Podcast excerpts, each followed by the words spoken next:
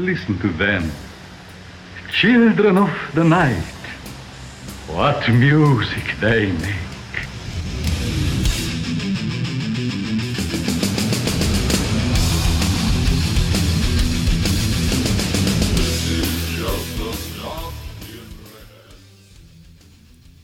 ¿Qué tal gente? Bienvenidos a un nuevo Diablos y Música.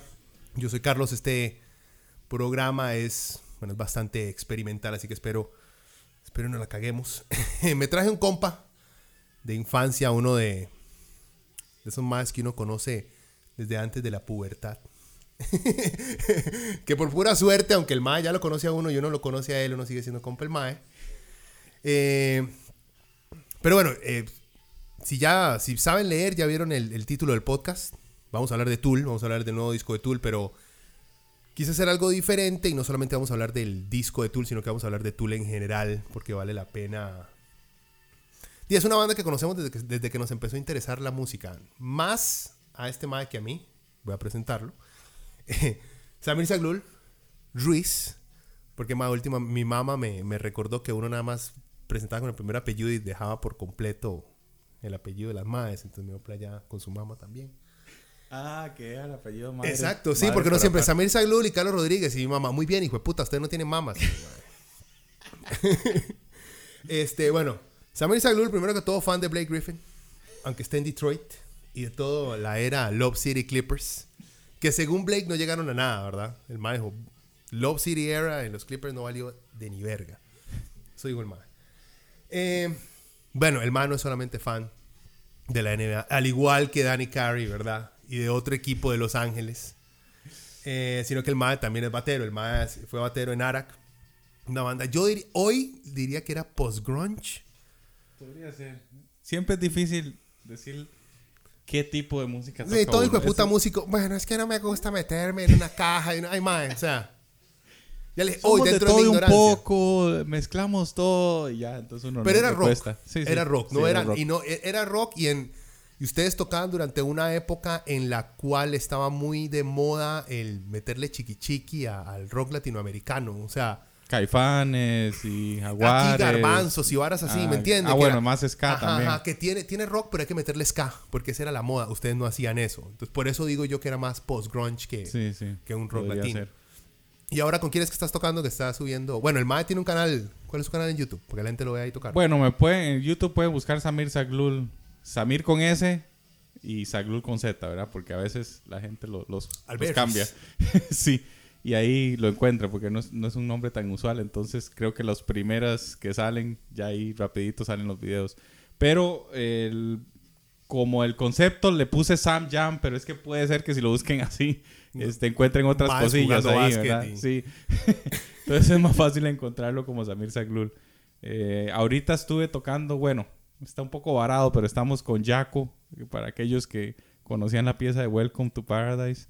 Jaco está metiendo banda, este, todas sus piezas y todo, entonces está montando una, una, una banda, etcétera. Entonces ya hemos hecho un par de chivos y, y se, se está, digamos que formando un poquito más eh, eh, más de lleno, digamos, la banda de él en este momento. Entonces, con él estoy en este momento, nada más. Ok, bueno, ah, para terminar, el. O sea, el más sabe. El más. Yo que no sé ni mierda de música, nada más soy fan. Necesitaba tener a alguien que supiera algo. Bueno, soy un mortal más. Sí, mae, pero o tiene, un poquito más de credibilidad que usted hable. sí, es que la batería del mae es algo buena que yo, que mae, he tocado batería vacilando. pero no tengo una menor puta idea de teoría musical. Bueno, aparte de eso, el mae también es diseñador industrial. Eh, el MAE fue mi banca en el equipo de básquet del cole. Ahora ya los roles son diferentes. y bueno, los que han visto tocar al MAE, el MAE es honestamente es uno de los mejores bateristas que hay en este país. Bueno, slow tranquilo, Tranquilo, tranquilo, está bien. No se ponga nervioso, MAE, no se ponga nervioso. O sea, también muy hijo de puta que los bateristas de este país, si alguien escucha eso, ¿qué calidad de MAE va a ponerse en los comentarios? MAE, mentira, yo soy mejor que ese MAE. O sea, también. Si no es verdad, muy hijo de puta el mae que lo señala. Pero para mí sí lo es y para varios maes que lo han escuchado. Así que, mae, ya. Dejemos la modestia de lado un toquecito. Usted no lo dijo, lo dije yo. Tranquilo. Es como si usted diga, mae, es el mae más inteligente que yo conozco. Lo dijiste vos. No lo dije yo. bueno, ahí de fondo, si pueden escuchar al Guillo, Este, sí, acomódese, mae, porque esta vara va para largo. Este, ahí de fondo hay una rocolilla, eh, unas piecillas de Tool que vamos escuchando para dipamatizarlo y también para refrescar la memoria, porque, mae, Tool, a pesar de tener 29 años de existencia, tienen pocos discos los maes. O sea, y más comparado a. Yo creo que lo que más escucho es Tarro, Tarro, Tarro. Mae, una banda de 29 años. Mae, en Tarro fácil tienen 15 discos. Fácil. Sin contar EPs y singles y splits que hacen, y más si es black metal, tienen discografías, más. Bueno, eso no significa calidad, por cierto. Eh, bueno, ahí está de fondo. También es por si acaso por broncas en YouTube o algo, porque ahí lo vamos a subir. Entonces, por si YouTube se ponen pichas, mae, son discos nuestros. Diga que sí, Samir. Que están ahí de fondo. Ah, bueno, tú ya está en Spotify. Sí, ya está en Spotify. Entonces está streaming en, en el fondo. No es nuestro, obviamente nosotros no, no somos dueños de esa música. Este, así rápidamente, para que sepan a qué vienen. Vamos a hablar un poquito de la historia de Tool y lo vamos a relacionar con nuestra historia, digamos, de darnos cuenta de cómo nos dimos cuenta de que existía Tool y varios aspectos de Tool y al final vamos a hablar, vamos a dar nuestra opinión del nuevo disco Fear. Inoculum. Ahí la pronunciación es un poco difícil. Nos podrían corregir en los comentarios de cómo se pronuncia. Más, sí, he escuchado videos en que los madres lo mencionan de maneras diferentes. Que de entrada, y lo voy a hacer así, el arte, la nada más la foto, la portada es horrible, pero usted ve el empaque y lo abre y todo, y he visto más haciendo box y es pichudísima. Pero la foto que está en el arte es... Sí. ustedes tienen, ustedes tienen plata, más. bueno, vea. Que empecemos con un poquito de historia para los que no conocen a Tool, que pueden haber dos personas bombetas que hacen más. Escuchamos sus idiotas. Que vean, Tool nace en Los Ángeles en 1990, California, ¿verdad? O sea, como les dije, 29 años. Los maes, este, vamos a movernos un poquito acá. Los maes empezaron tocando, bueno, se les calificaba como un metal rock alternativo. Con el paso del tiempo la banda se fue inclinando más por ese sonido, por un rock progresivo, dejando muchos de esos elementos más agresivos que los caracterizaban en sus inicios. Hoy en día existe un debate si a Tool se le debe considerar una banda de metal o no. Yo digo que sí.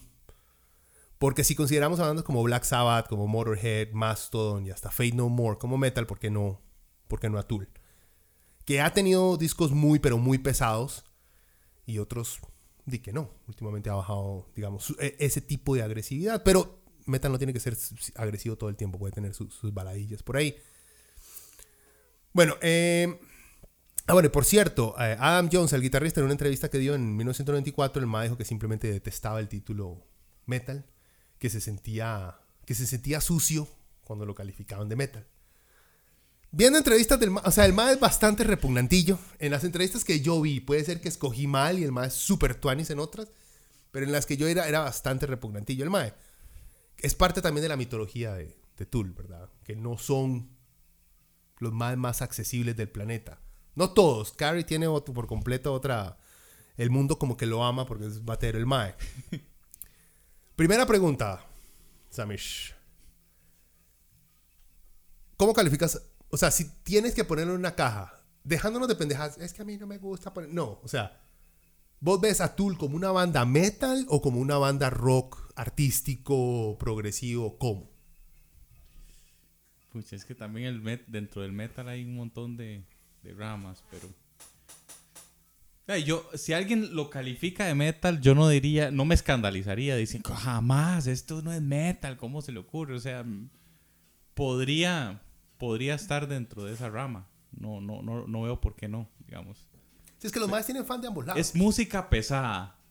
Yo pondría así, lo describiría así, como es música muy pesada, pero tal vez el metal tiene otras características como de ser como muy rápido en algunas cosas, muchas notas, muchos doble pedal rapidísimos en algunas ramas del metal, ¿verdad? O muchos gritos así de algún tipo que tal vez tú no tenga, pero es que igual Metallica tiene gritos, pero no son gritos de. Uh, uh, uh, sí, no es death metal, no es grindcore. sí, de ahí. Nadie dice que Metallica no es. Bueno. El Metallica de hoy en día podemos entrar todo en un debate si eso no es metal. Sí, hay otra gente que ahí tiene pleitos de que Metallica, algún disco no es metal y bla, bla, bla. Pero bueno, sí, yo podría describirlo como metal. Ok, vea. Fundadores, hablando, ya que me eché el agua a Adam Jones. Eh, los miembros fundadores de Tool son Danny Carey en la batería, Adam Jones en la guitarra, eh, Maynard, James Keenan. Maynard no es su nombre, ¿verdad? James Keenan. Maynard creo que se lo pusieron en, el ejército, creo que el mae estuvo, según medio leí la, biografía del mae. Y Paul D'Amour, estuvo en el bajo. El mae jaló en el 95 y lo, sustituyó Justin Chancellor. Eh, bueno, al parecer este mae de amor jaló porque el mae quería tocar guitarra y no bajo. No lo culpo, para ser honesto. Bueno, nada más. Esto fue lo que dijo el Mae sobre su salida de Tool. Eh, no tomo en cuenta los comentarios que ha hecho Maynard de por qué el Mae jaló. Porque es Maynard y uno nunca sabe cuando el Mae está diciendo algo en serio o en la mente de él está siendo graciosísimo. Esto es lo que dijo de amor en una entrevista para Bass Player. Bass Player. Hay una página dedicada a Bass Player, a ver si acaso alguien da pelota. Bassplayer.com en febrero 20 del 2018. Le preguntan al Mae, ¿te arrepientes de dejar Tool? El Mae dice, Desearía que hubiera sido un mejor vehículo eh, para yo poder crear algo, pero simplemente no lo fue. Eh, su proceso creativo, o sea, el de Tool, es insoportable y tedioso. Y creo que nunca sentí el deseo de tocar un riff 500 veces antes de poder confirmar que suena bien. Por eso le lleva 8 años escribir un álbum. Siempre quise hacer otras cosas y sentí que estaba demasiado en una caja con esa banda. Están configurados donde el bajista hace la parte bajo, el guitarrista hace la parte de la guitarra y así sucesivamente. No podría estar atrapado en ese paradigma, es demasiado sofocante. No soy solo un bajista, soy un creador. Quería tener un papel más importante y simplemente no estaba sucediendo en esa situación. Al final supe que irme era la decisión correcta. Bueno, eso es lo que dijo el Mae, ¿verdad? Y creo que confirma lo que mucha gente sabe, que el proceso de grabación de los Maes es eterno, tedioso. Eh. Eso es lo que le iba a preguntar. ¿Usted ha grabado? O sea, usted se ha tenido que meter con una banda, no solo usted, usted ha tenido que tener una banda, por lo menos cuando estaban en Ara, yo me acuerdo que tuvieron un proceso de ir a grabación. ¿Qué fue lo más difícil de ese proceso? ¿El perfeccionar las cosas, el aprender las cosas en estudio o el tener que lidiar con gente estando en el estudio? Bueno, el, el formato banda, porque di, cuando es una sola persona ah, que tal vez contrata músicos, ya se dice lo que haga esa persona y punto, y ya vaya. Muchas gracias por grabar, hasta luego. Pero entonces en banda uno empieza a hacer como eh, ceder, bueno, ¿qué te parece? Bueno, pero es que a este madre le parece, a mí no. Entonces de ahí cedamos en algo y entonces, aunque a mí no me parezca, el riff lo trajo él, entonces es la creación de esta persona, eh, voy a ceder en esto. Entonces hay mucha de casi como negociación, digamos, ¿verdad? Pero eso no es tan tedioso. Bueno, dependiendo de las personalidades que hay en la banda, no, no es tan tedioso. Después tal vez hay un proceso de que donde se purga un poquito más las cosas y si, si están como grabando seriamente, donde hay una, un productor o alguien que diga, mae, esto mejor hagámoslo así, este, corrijamos aquello, esta parte todavía no está lista, cámbiela, etcétera y a veces hasta uno un poco celoso con las canciones que uno hace, más que esta canción es chivísima. Si no me cambie nada. Es buenísima. Y alguien llega y hace, más esa parte no es tan buena. Eh, cámbiala porque no sé qué. Y uno, pero ¿cómo? No, es que usted no entiende el arte de nosotros y no sé qué. Y uno cuando finalmente cede y hace, bueno, intentémoslo, lo que está diciendo esta persona, y se da cuenta que de verdad es mejor, lo o por lo menos lo intentó y, y escuchó las dos posibilidades, uno hace, bueno, vale la pena hacer el intento cuando alguien sugiere que, podamos hacer algo diferente, etc. Entonces es como un... Eh, estira y encoge de, no, no, yo la quiero así, pero aquel mae sugiere, entonces... Pero no es un proceso de 13 años, ¿verdad? Sí, no, digamos. y más cuando ya se tienen los recursos, porque de, cuando uno es una banda y de garaje que tiene que reunir plata para Ahora ya todo el mundo hace cosas en la casa, etcétera, pero en, el tiempo donde yo, por lo menos, estaba en esa banda, que todos estábamos en AU, éramos como un poco de limpios ahí, tendríamos que o sacarlo de un chivo o sacarlo de otro lado de nuestros bolsillos para grabar tres canciones o cuatro, ¿verdad?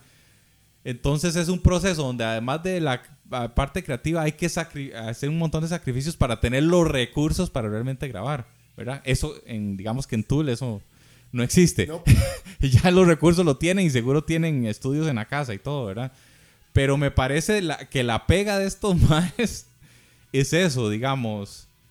eh, el guitarrista trae una pieza y entonces es una pieza de 13 minutos y él, tiene que analizarla y tal vez a aquel mae no, no, no le gustó, entonces hay que hacerla no sé, de nuevo eh, alterar esta parte o no, peguemos aquella parte que nos gustó a esta y aquello y no es nuestro arte, la pieza no va a durar 6 eh, minutos, va a durar 13 porque si no la pieza no está completa y entonces empieza ese sí, encoge. no, o sea, más adelante, vamos adelante hablamos de una de las razones que da este Mae John sobre por qué tardaron tanto en grabar un disco. El Mae da la excusa, ahorita, ahorita hablamos de ella, pero para mí no me suena que sea una excusa para 13 años. No. O sea, es un, impedimento y es una bronca, pero no suena como por eso no jamás. Yo tengo que ver porque ellos han tenido pleitos con pleitos legales. disqueras. Eh, no habían entrado a Spotify también porque creo que también Metallica por ahí anduvo creo que un pleito porque Usted sabe que Spotify por mil reproducciones le da una cochinada a, los artistas. Yo no sé si han peleado un poquillo para que por lo menos a, ellos y a bandas más grandes les den un porcentaje más grande. O sea, como para tener ya bien negociado eh, todas esas eh, plataformas, ¿verdad? Que, que, no lleguen y que les den medio centavo. Sí, bueno, porque fue con, este disco es que los más aparecen por primera vez en, las plataformas. Y no sé si, si tiene algo que ver también con los pleitos legales. Usted tal, vez sabrá más. Si, sí, ahorita, ahorita hablamos de ese pleito legal. Es más que todo uno. O sea, tuvieron dos. Creo uno con la izquierda porque se demandaron con la izquierda y que no sé qué mierdas. Y otra es con. Ahorita, ahorita leemos eso. Pero bueno, para, nada más para terminar la experiencia en porque yo estuve, yo fui parte, pero fui parte desde afuera del estrés que pasaron ustedes a la hora de grabar. Y más que todo en esa época también, ¿verdad? O sea, porque estábamos en Costa Rica y sí, en Costa Rica hay músicos muy talentosos, pero como que en esa época hacían falta productores accesibles al dinero que tenían las bandas que estaban saliendo. Porque bandas grandes en la época, no sé, un Gandhi tenía plata para un productor, digamos. Y, digamos que, que ya después, o sea, me imagino que su primer disco tampoco tenían Sí, no, toda la plata en la bolsa, ¿verdad? Entonces ya después... Sí, esto eh, estamos hablando de principios de los 2000. ¿Sí o no? Eh, de, sí, porque Ara que empezó 99. 99 2000. Un poquito después, sí, como en los principios de los 2000. Sí, ustedes grabaron ese que 2003. Sí, y ni siquiera, o sea, tuvimos grabaciones así, caseras y todo, y ya cuando nos pusimos a grabar no logramos ni siquiera grabar el, disco completo, por igual, por, pero por pleitos ajenos y que se, la banda se desintegró, etcétera, ¿verdad? Pero hasta esas cosas empiezan a trazar eh, todo, todo el, proceso. Bueno, sí, es, estos más también, al ser ego, o sea, son músicos muy talentosos, y se nota. Todos son artistas talentosos, o sea, eso debe estar también, debe ser un pleito Yo no sé si usted, bueno, es que yo soy más fiebre, usted no sé si escucha mucho el podcast de Joe Rogan, que Maynard ha ido varias veces. Escuché la última vez que fue Maynard. La anterior la estaba empezando y como que me, me agüevé. Pero de hecho, la, última vez que fue ya, él en el podcast dijo... Estaba poniendo... Poniendo ya que estamos sacando... Pero casi no hablaron de música. No, pero en el pasado, eh, no, no en el último, sino en el pasado, él por ahí soltó un par de cosillas. Y una de ellas era que, digamos que a él le gusta que ya le entreguen la, canción como versión final, ¿verdad? Sí, sí, el man nada más pone letras. Sí, que no él no se esfuerza así buscando las letras, las melodías y todo, le mete a las partes la melodía y después le hace, esa parte que usted duró una semana escribiendo, haciendo, ya, ya en esa parte no va, esa la cortamos. Entonces esa vara al mano le cuadra, entonces hace, mae, no me importa, eh, usted tiene que, darme la vara ya hecha, porque yo, yo, no, yo no puedo trabajar así con esa vara de se estira y encoge y que después yo me dedico un montón de tiempo a escribir la pieza y después ustedes ya la desarman toda otra vez y vuelvo yo otra vez de cero a hacer la vara. él soltó un poco de esas cosas y creo que va por ahí. Maynard no vive en Los Ángeles ya. él está casi en, que en Arizona todo el tiempo.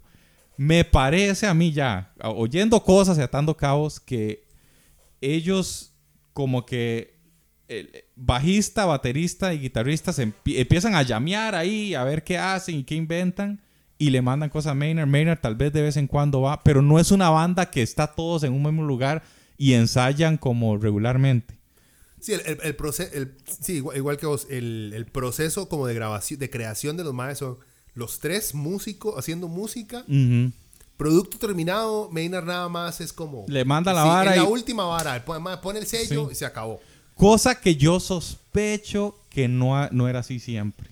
Porque si escucha esta pieza que estamos escuchando ahorita, que es eh, Vicarious, no sé. Estoy asumiendo, nunca he hecho esta investigación, es puro, puro olfato.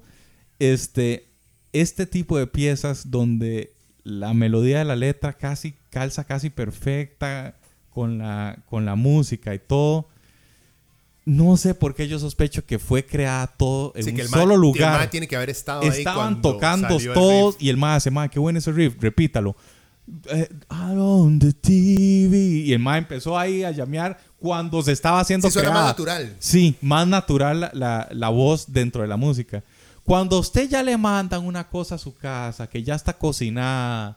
No, y también tiene que interpretar la intención, ¿verdad? Sí, Porque interpretar todo en qué parte tiene que ser, no sé, más emotivo usted que en otra en la pieza. Porque para usted, para, y para Maynard, tal vez cierta parte sea muy emotiva, muy fuerte, muy profunda o muy melancólica.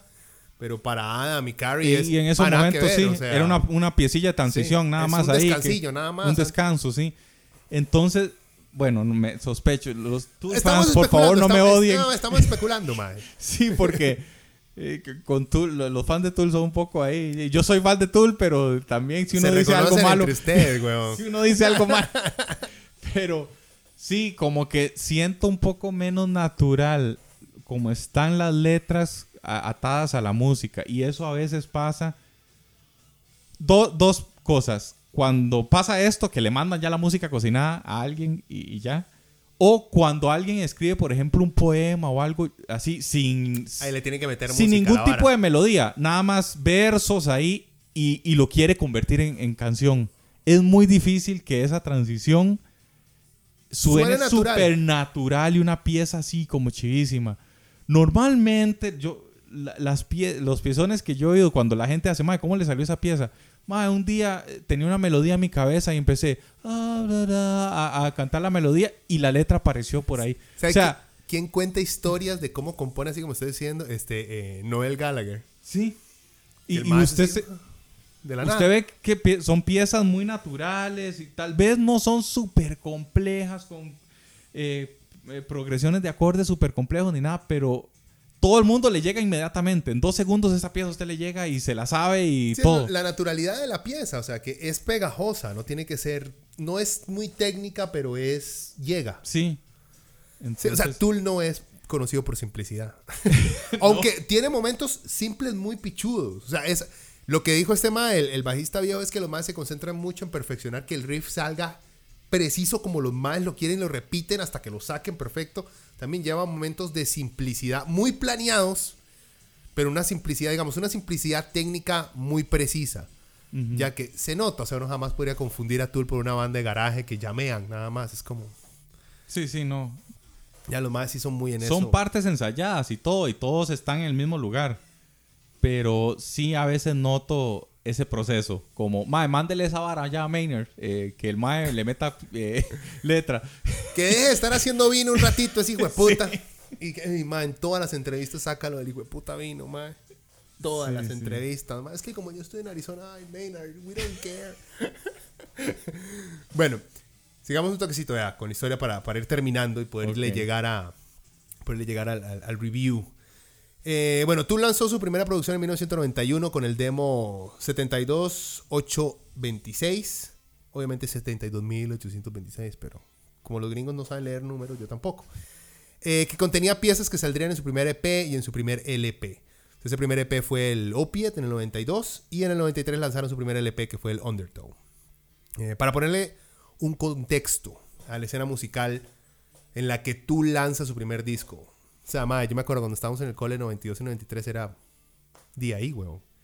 Ya ha pasado tanto tiempo, ya estamos tan rocos, que 92 y 93 una semana. ¿Qué es ese pichazo de tiempo? ¿Cómo salió esto, madre? O sea, yo era un bebé. Más atrás de los 2000 ya. sí, madre, no, Hay gente que, o sea, hay gente que está escuchando esto que no había nacido, que, que los tatas estaban en el cole, yo creo, todavía.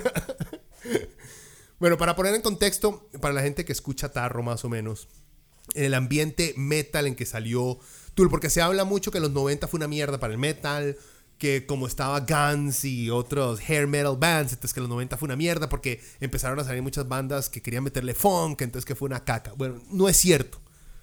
Pasó mucho y cosas muy buenas en los 90 en, metal, por ejemplo. Eh, At the Gate sacó With Fear I Kiss the Burning Darkness, que estaba empezando a terminar de moldear lo que era el death metal melódico en Suecia. Bursum sacó Aske Edem Som Angar Bar, no tengo la menor idea si lo leí bien, pues noruego. Black metal, la segunda era de black metal, la de asesinatos y quemas de iglesias y toda la vara, o sea, el black metal hardcore de verdad. Aunque odiemos lo que hicieron los maes, la importancia artística de ese black metal de los 90 es fuertísima hoy en día en lo que es el mundo del metal. Carcass sacó Hard Work, el primer disco de death metal melódico moderno que ha salido. Dark Tranquility sacó Sky Dancer, Dark Throne, otra banda que pasó de death metal a black metal, Under a Funeral Moon. La banda Death, gringa de Florida. Individual uh, Thought Patterns, nos sacó un discazo. Dissection, The Somberlight en Suecia también, black metal, pero melódico. En Tom, Wolverine Blues, que debería escucharlo más, es dead and roll, es death metal, pero con rock and roll. Es súper pegajoso, pero con growls. Pero más es buenísimo. Y ese disco es, es esa transición entre death metal y meterle rock and roll suena riquísimo. Eh, Sepultura sacó Chaos AD, que sí ya es como más, se va tirando el new metal. Eh, Typo Negative, Bloody Kisses. In Flames, mi banda favorita, saca un demo. Y Machine Head saca un demo. Y Nirvana y Pearl Jam sacan discos. Nirvana saca In Utero, que fue el último, ¿no? Y Pearl Jam saca Versus. La mejor pieza de Pearl Jam es Go. y es por un hijo de puta vieron que sale Sean Kemp con Go de Pearl Jam. Queda perfecto. Bandas de, Seattle, Supersonics. Con The Seattle Supersonics, con The Rain Man excelente. Bueno, el grunge estaba ahí en lo más y lo mejor. Como digo, todas las bandas que mencioné de Tarro, mae, son discasos, son bandas que cambiaron toda la escena musical. Cuando usted escucha mucho rock de metal o fan de metal hablar que los 90 era una mierda, es porque estaban concentrados, digamos, en el mainstream de escuchar nada más Sepultura o Metallica. Pero no, debajo había muy buen metal que estamos ignorando. Pero sí, mainstream, grunge was king. Eso no había duda. O sea, Nirvana estaba en lo más y lo mejor. Y creo que impactó absolutamente a todo el mundo, impactó al metal también. Y por último, nada más para que vean los rocos que estamos. En esa época salió en la que tú le estabas sacando este disco, le a lo mismo, nosotros estábamos viendo caricaturas como Marsupilami, Dos Perros Estúpidos, Animaniacs, Beavis and Butthead estaba en MTV, Los Motorratones de Marte, yo no sé si vio Exo Squad, se veía pichudísimo, El Capitán Planeta, la vida moderna de Rocco, Rocco's Mother Life y SWAT Cats. Y en Super Nintendo sacó Mario's Missing, Super Mario All Stars, Captain America and the Avengers, que era garbage, y Mortal Kombat para Super Nintendo sin sangre. Ni Fatality, es una, una caca. Hay último para que le toque el corazoncito. Jordan se retira a finales del 93, el mismo año que sale Undertow. Y fue el año en que los Houston Rockets ganan su primer campeonato contra los Knicks. Game 7. No logramos ganar esos hijos de putas. Ok. ¿Qué se acuerda usted del 93, Mae? O sea, porque usted no empezó a escuchar Tool a los 11 años. No, no, eso iba a decir. Bueno, no sé cuándo vamos a contar nuestra historia con Tool. dele, dele, dele, dele. Porque, o sea, porque... yo estoy poniendo. Esa, digamos, era en pop culture y metal. Eso era lo que estaba ocurriendo. Sí, porque digamos. Bueno, eso es 93. Yo. 93 Undertow. Cuando uno empieza a rayarle batería por ahí de los 98, por ahí. Uno empieza, bueno, yo empecé así como... porque yo estaba en el cole y usted todavía no tocaba batería. No, yo como en noveno, por ahí, tal vez noveno, usted estaba en décimo. Ya cuando décimo usted estaba en quinto y así, ya como que... Ya usted porque cuando yo estaba en el cole, usted estaba metido en básquet también. O sea, los dos pensábamos nada más en básquet. Yo salí y ahí Samir Blossom.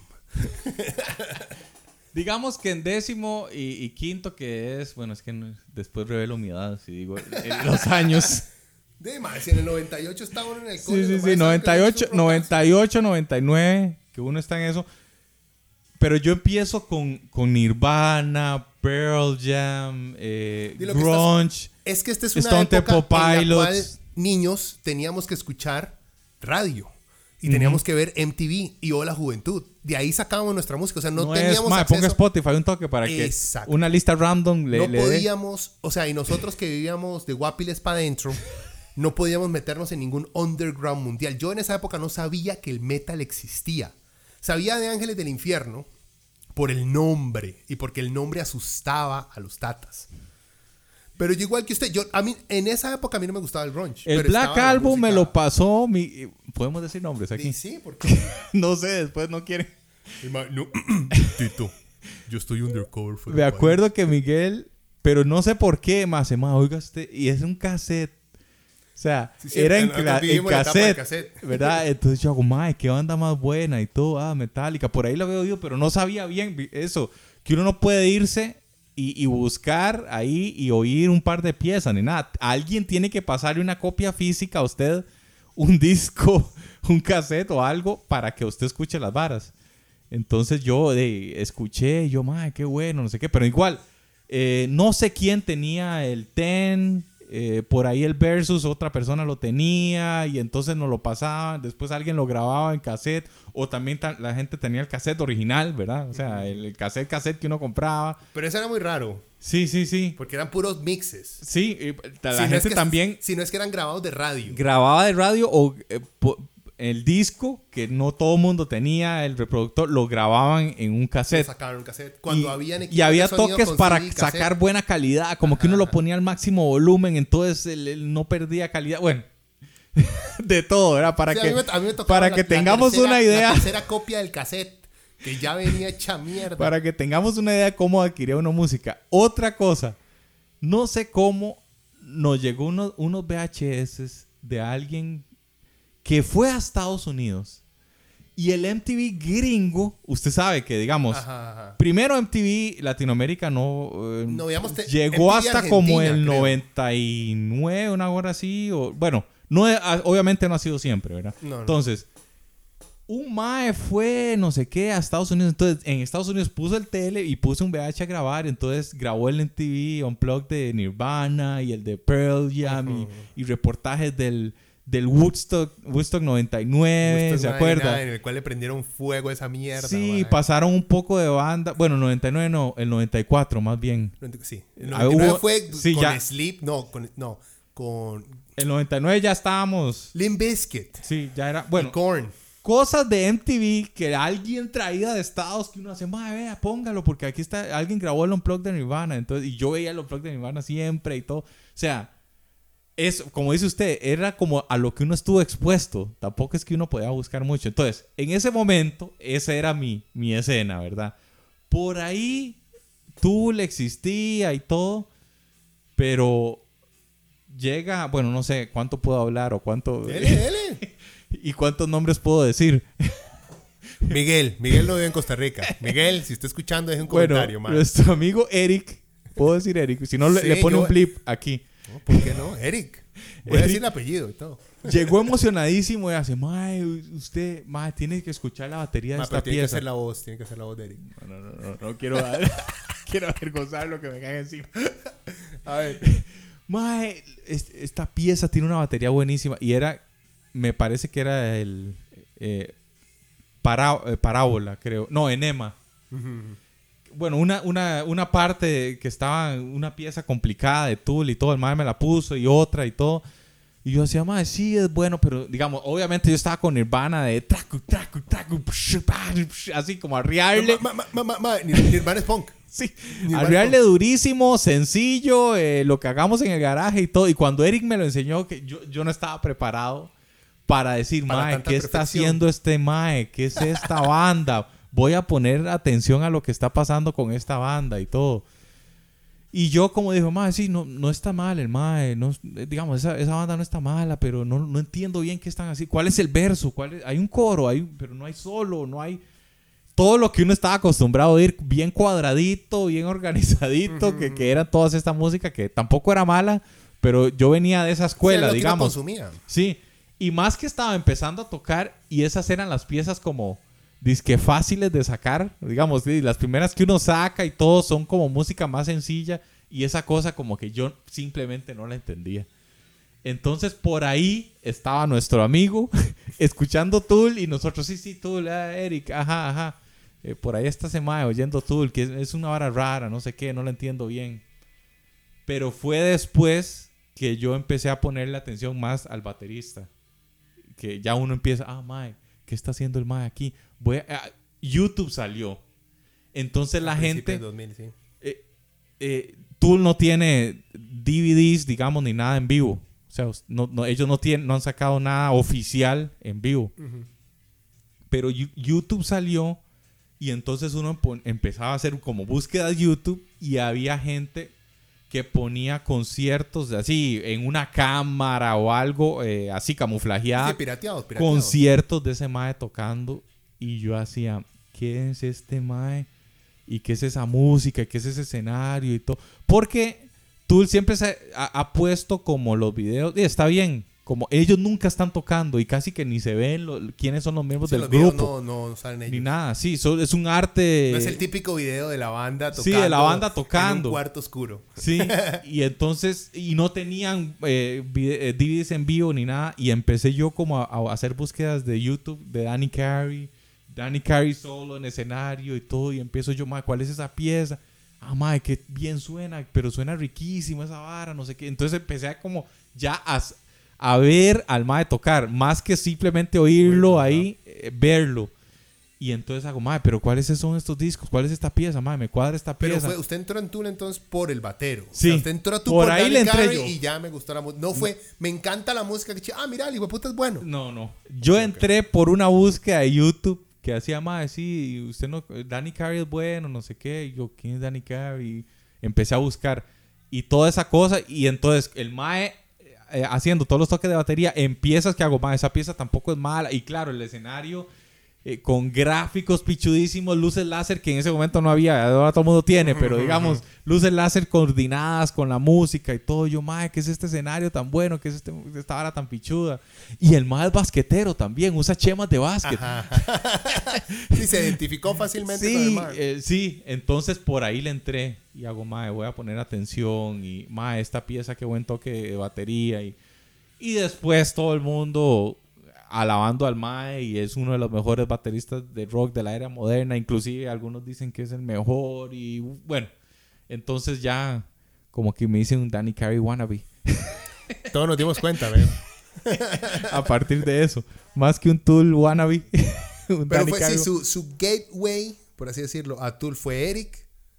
Y pero no lo entendí. O sea, Eric, pero yo no lo entendí. Hago más decir Eric, no está mal esa banda, pero es rarísimo. Voy a ir a seguir oyendo Nirvana por siete años más, digamos, porque era el enema, creo. Eh, y entonces no había salido lateral o, acá, o después iba a salir. Y, y después ya empecé a enfiebrarme y todo hasta después. Que creo que. No sé si estaba la. Eh, bueno, Shizum y todo, que yo la conocía y todo, pero. Pero cuando ya salió el 10,000 Days, 10, Days y Vicarious y Jambi, que es otra pieza que, tiene muchos detalles ahí del batero y todo, y polirritmos y unas varas ahí de geeks de música, ¿verdad? Eh, yo hacía, ¡ay! Sacaron esta vara, ¿qué es esto, mae? No sé qué. Entonces, como que mi, mi, mi tool, eh, como mi, mi, mi emoción por tool empezó tarde y empezó por el baterista, digamos, pongámoslo así. Entonces no sé si soy como... Alguien va a decir, usted no es un auténtico fan. No, pero lo que le voy a decir es ninguno, porque igual, o sea, yo jamás llegué a ser fan de Tool di como usted. Igual, pero yo muy parecido a usted. Yo me di cuenta de la existencia de Tool por los videos. Y también no por MTV, sino también por un... Me acuerdo, 2000 creo era, algo así, madre. 99, 2000. Íbamos a Guapiles con Jere y con otros más, no me acuerdo la casa de quién era. Siendo, saliendo a la luz un montón de nombres. Sí, un montón de gente. Y era, era de noche, no teníamos a dónde ir, era entre semana y uno ya no estaba en el cole. Entonces no había, un jueves uno no tenía ni mierda que hacer a las 8 de la noche. Y, en Guapli no había ni siquiera para tomar guaro. ya Dinastía había cerrado por quinta vez. Exacto. ya habían dejado de, bueno, dejemos de dinastía tranquila, que descanse en paz. Terminó siendo un putero la vara y todo, terrible. Bueno, terminamos metidos en la casa de un mae que tenía, estaba lleno de VHs también, de videos de MTV2, que aquí no había. Entonces era, yo entraba ahí y eran, mae, siete, ocho hijueputas ahí sentados con una guerra en la mano viendo videos. Y ahí uno de esos videos era Tool, ¿ya? Y entonces era Prison Sex y eh, del Undertow, el, primero, el... Ay, puta, no me, sober, sober, sober, e, ese video también. Y eso, lo visual, lo oscuro del video y lo, y lo rítmico, lo chido fue. Qué interesante, qué chiva. Bueno, eh, veamos Slipknot. Y ajá, pero pasemos a la siguiente vara. Igual, igual. En, eso fue. qué interesante, qué bonito. Ah, ma, el nuevo, el nuevo video de Slipknot de, de eh, People Equal Shit. Tonteras. Di que uno, Willa. Sí, sí. Estaba a mi alcance de, de comprensión también. Tampoco le quiero ver tanto. Que Tool no es tan como sus fans lo hacen ver, pero tampoco es, no es digestible fácil cuando uno es un Willa que está escuchando. No es Smells Like Teen Spirit no, No, no, no. Ni, ni, ni, es, ni es un Slipknot, este, 666, o, ¿me entiende? Ni es un Iron Maiden, que es musicalmente muy bueno Maiden, pero es digerible, es fácil, es accesible, igual que un Judas Priest. Entonces, igual que usted, lo vi, pero yo no fui por la música, no fue primero por la música, sino fue por lo, visual, lo exacto, visual por lo pichudo del video. ¿ya? Y entonces ver, qué chiva, o sea, que se hicieran más videos así. La cosa que, ¿quién ve videos? O sea, ahora en YouTube uno de vez en cuando ve videos. Y uno que escucha Tarro, ma, ya estoy harto de ver el video de la banda metal en una, metidos en un garaje y tocando toda la banda playada, porque es la única plata que tienen, ¿verdad? Entonces les toca hacer ese fucking video. Y además, di, Tool, Adam es el que, hacía los, el que hace los hijoputas videos. Entonces los maes se ahorraban al principio la plata de tener que contratar un artista, porque lo sabe, el ma era artista plástico, digamos, es todavía. El ma hacía barras para películas de Hollywood. Sí, sí, sí, a eso voy. terminemos, voy a terminar esto, esto yo creo que es, sí, esta es la última parte de la, de la historia de Tool, para seguir, que nos quedamos pegados ahí. Eh, bueno, vean, durante los años 80, cada uno de los futuros miembros de Tool se trasladó por su cuenta a Los Ángeles. O sea, ninguno de los más es nativo de Los Ángeles. Eh, tanto Paul Diamur como Adam Jones querían entrar a la industria del cine, esto es lo que estamos hablando, mientras que Maynard encontró eh, un, empleo remodelando tiendas de animales tras estudiar artes visuales en Michigan.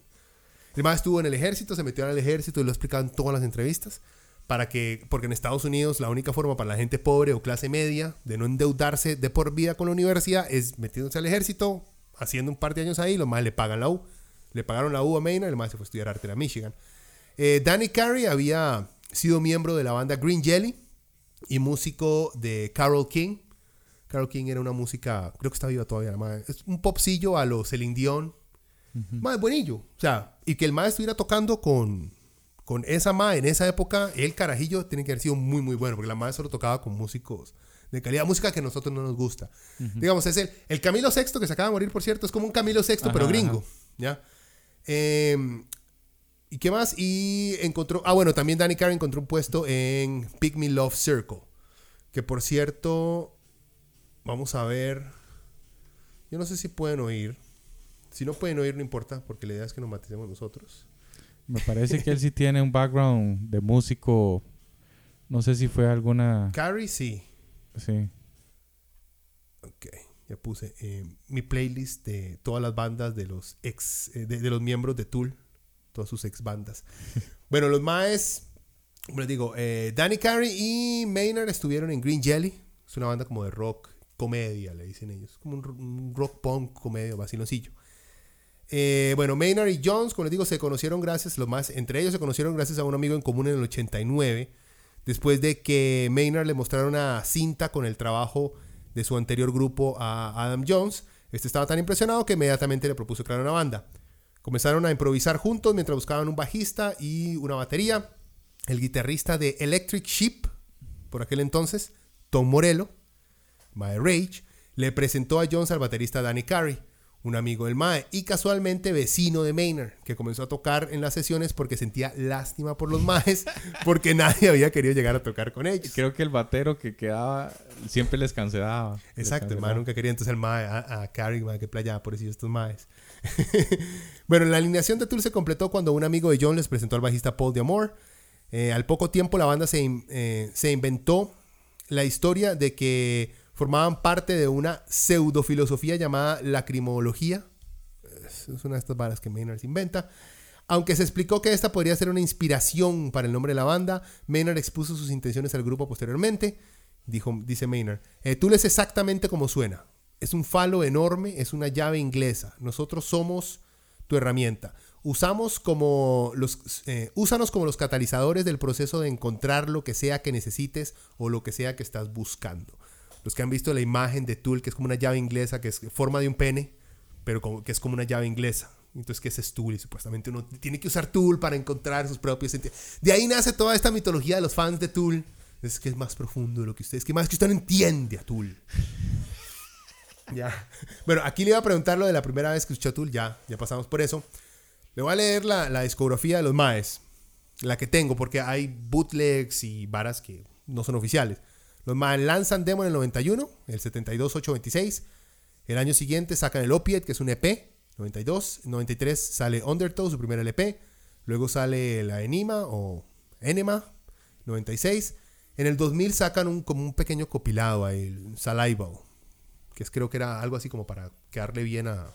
Ahí fue el pleito entre, eh, que tenían con disquera, entonces como que estaban comprometidos a sacar algo, creo yo. Luego sigue Lateralus en el 2001, y ahí pasan 5 años hasta el 2006 cuando sacan el 10,000 Days, y han pasado 13 años hasta ahora el Fear Inoculum. Eh, ok, vea. Ahora sí. Le voy a dar yo primero mi lista de cuál es para mí el mejor disco de Tool y el más malo. Y luego voy con el suyo. Entonces, para mí el disco más malo de Tool es el 10,000 Days. Ma, tiene dos piezas buenas, creo. Dos, tres piezas buenas. Y el resto, ma, es, es esa orgía de sonidos, de varas como, ma, toquemos eso por aquí y me voy. Y esto es muy pichudo y me fui, me fui con la idea. Y la idea se fue y viajó. Y solo ellos lo entendieron y no volvió nunca más. Y luego de repente aparece, ah, madre, qué buena esta sección, madre, qué chido. Y se fue, y se fue. Y se fue la idea. Y otra vez, madre, un par de piezas con mucho Hay una pieza lindísima, madre, no me acuerdo el nombre ahorita. Creo que es este, creo que es 10,000 Days. O sea, por aquí, yo tengo el nombre por aquí. La que más me gusta, o sea, Vicarious es un piezón. Pero la que más me gusta es este, eh, 10,000 Days, eh, Wings for Marie Part 2. Y me gustó no solamente porque musicalmente es buena, sino por la historia. O sea, aprendí que el disco para mí más malo de Tool es como una conmemoración a la mamá de Maynard, que estuvo 10,000 Days, 29, 28, 28, 29 años, este, viviendo con, con una parálisis casi que completa. Con la madre era como inválida. Y el disco como que es dedicado a ella. Y esa canción en especial habla del momento en la que la madre, como que la madre muere. Entonces, la letra es tan, tan sincera, tan directa, tan linda, digamos, del Mae hacia la mamá y como lo que sufrió y que ya está arriba y que ya es hora de que Marie vuele y todo. O sea, me gustó por eso, por el lado súper sentimental de la vara, que no tiene nada que ver con qué tan técnico sea y qué teoría musical. No, es el puro sentimiento que está en la letra fue lo que más me cuadró de esa pieza. Pero bueno, sigo no perdiendo tiempo. Ese es el más malo para mí. Le sigue este nuevo, Fear Inoculum. No es que sea un mal disco, sino también Tool tiene una discografía muy buena, pero le sigue este. Después viene el Anima, o Anima, como le quieran decir. El segundo disco más bueno de Tool para mí es el Undertow. Estaba peleado. El mejor es Lateralus, para mí. Es el más, el más comercial, digamos, porque fue el que más oí yo también. Es el que para mí tiene más singles, que puedo escuchar más pedazos de piezas y cualquiera de esas piezas me llega, me cuadra y lo puedo escuchar una y otra y otra y otra vez. El Undertow es mucho más pesado.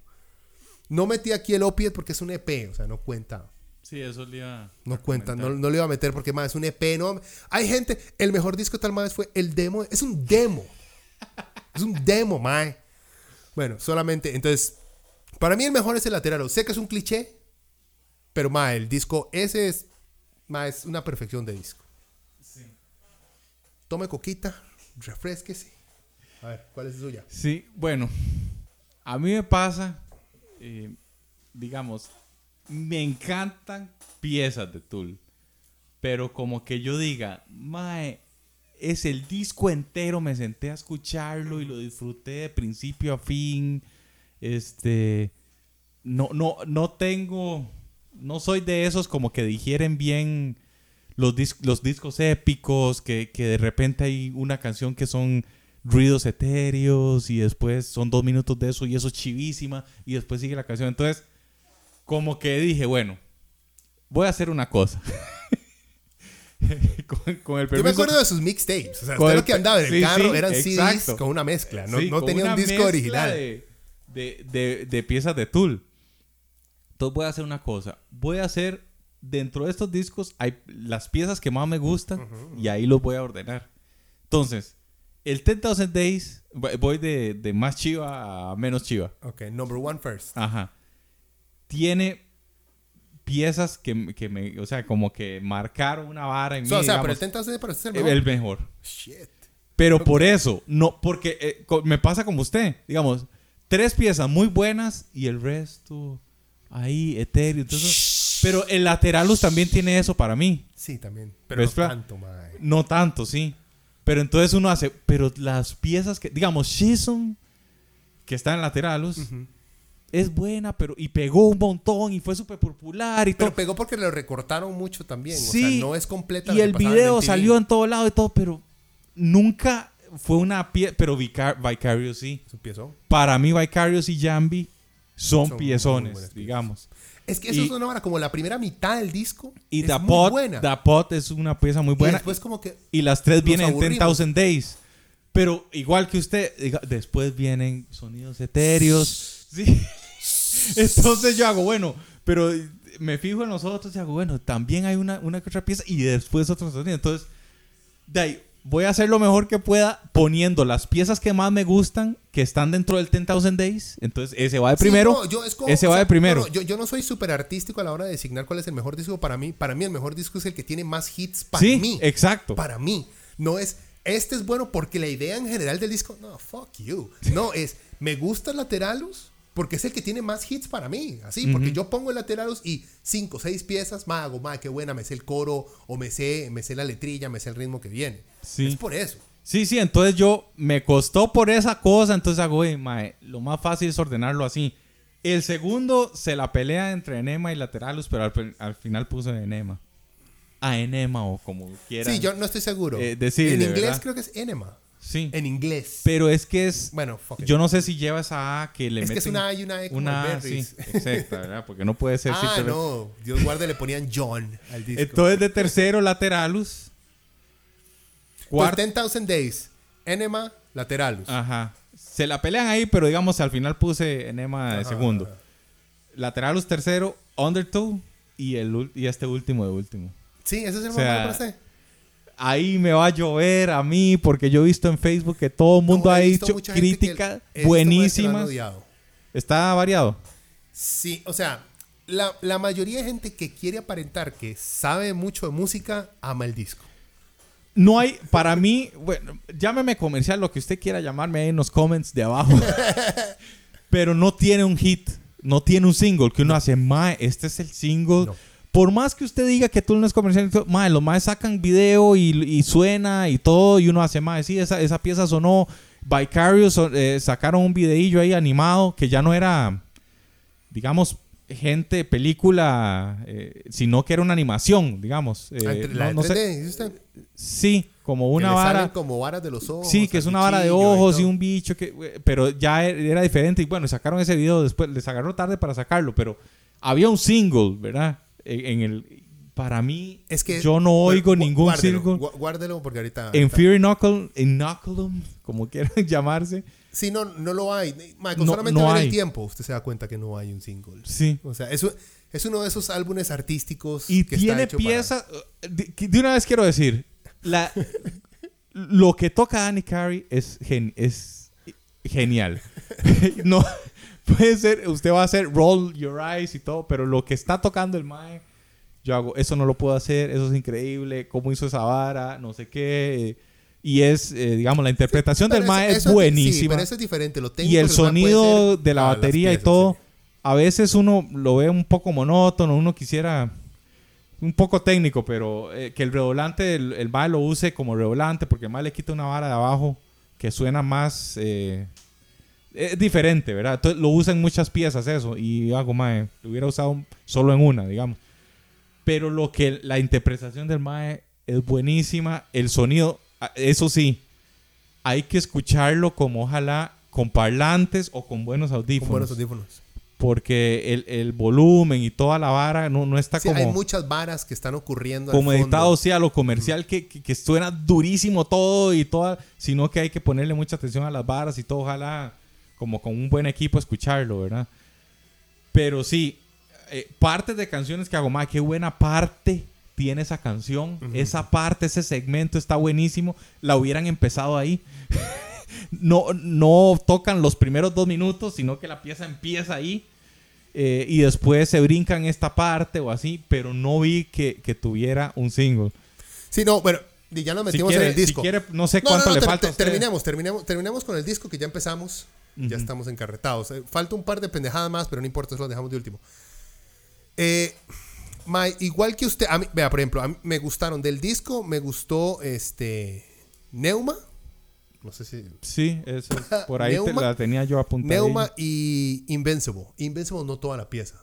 Ninguna de estas toda la pieza. O sea, estamos hablando, eh, Neuma son 11.53 y Invincible son 12 minutos 44. Vea, no hay problema, hay piezas muy largas. Por ejemplo, Metallica tiene, en sus discos antiguos tenía piezas muy largas. Y uno no se aburre. Yo con este, lo que le estaba diciendo, para mí no es el más malo de Tool. Tiene muchas cosas. Es uno de esos discos que hay que escuchar muchas, muchas veces para como que empezar a apreciar todos los pequeños segmentillos que hay.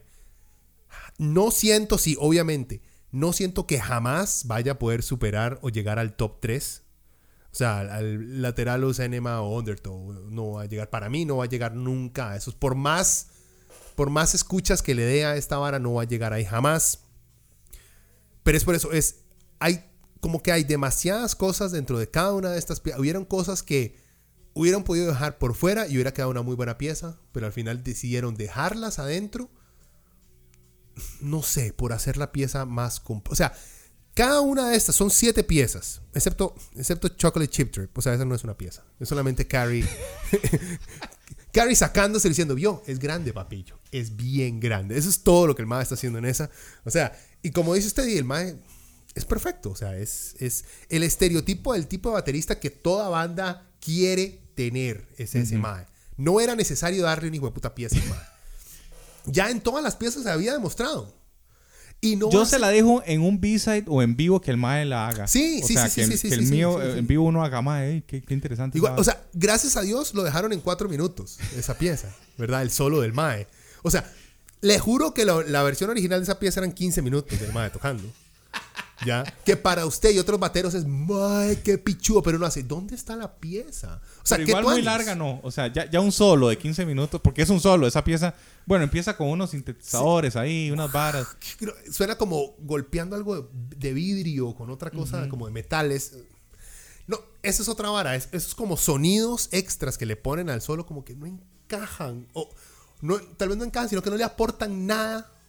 No introducen la batería del MAE, no sirven de un complemento como rítmico. Y puede ser que esté dando caca, pero es eso. Sentaron al MAE, el MAE grabó una monstruosidad de solo, porque el MAE lo puede hacer cagado de la risa en edición, metámosle esto aquí para que no sea, para que no se vea tan charral, que simplemente es el man echándose un solo, echémosle ahí, sprinkle something. Más o menos, no quieren cantar, no, más me da pereza. Bueno, no importa, entonces déjala así. Y, eso fue lo que sacaron. Igual, como a mí, yo lo que le estaba diciendo hasta el principio, yo lo escuché las primeras dos veces prestándole mucha atención. Igual es, suena Tool, no hay duda que es Tool Sí, sí. por lo pesado, por lo constante, por esa técnica tan precisa, tan impecable, con esos tiempos de los maes, el tono de Maynard. Es Tool, no hay duda. Pero a mí me funcionó porque yo lo ponía y me ponía a estar leyendo la historia de Tool, este, buscando las otras bandas de los maes. O sea, mientras hago el research lo dejaba de fondo y como le digo a usted, de repente decía, ma, qué buena parte esta. ¿Cuál pieza es? Ah, es Invincible. Esta parte está buenísima, pero ya estaba en el minuto 9 y tenía 9 minutos que me había Sí, sí. olvidado de lo que estaba pasando. Y fue al minuto 9 que hago, madre, qué pichudo, ¿qué es esto? Y quiero, ah, voy a volver a oír la pieza. Y me vuelvo a perder porque hago, oh, madre, qué aburrido. O sea, hay, hay un momento pichudísimo y el resto es, ahí tocamos y ahí salió algo pichudo. Esto, Anis.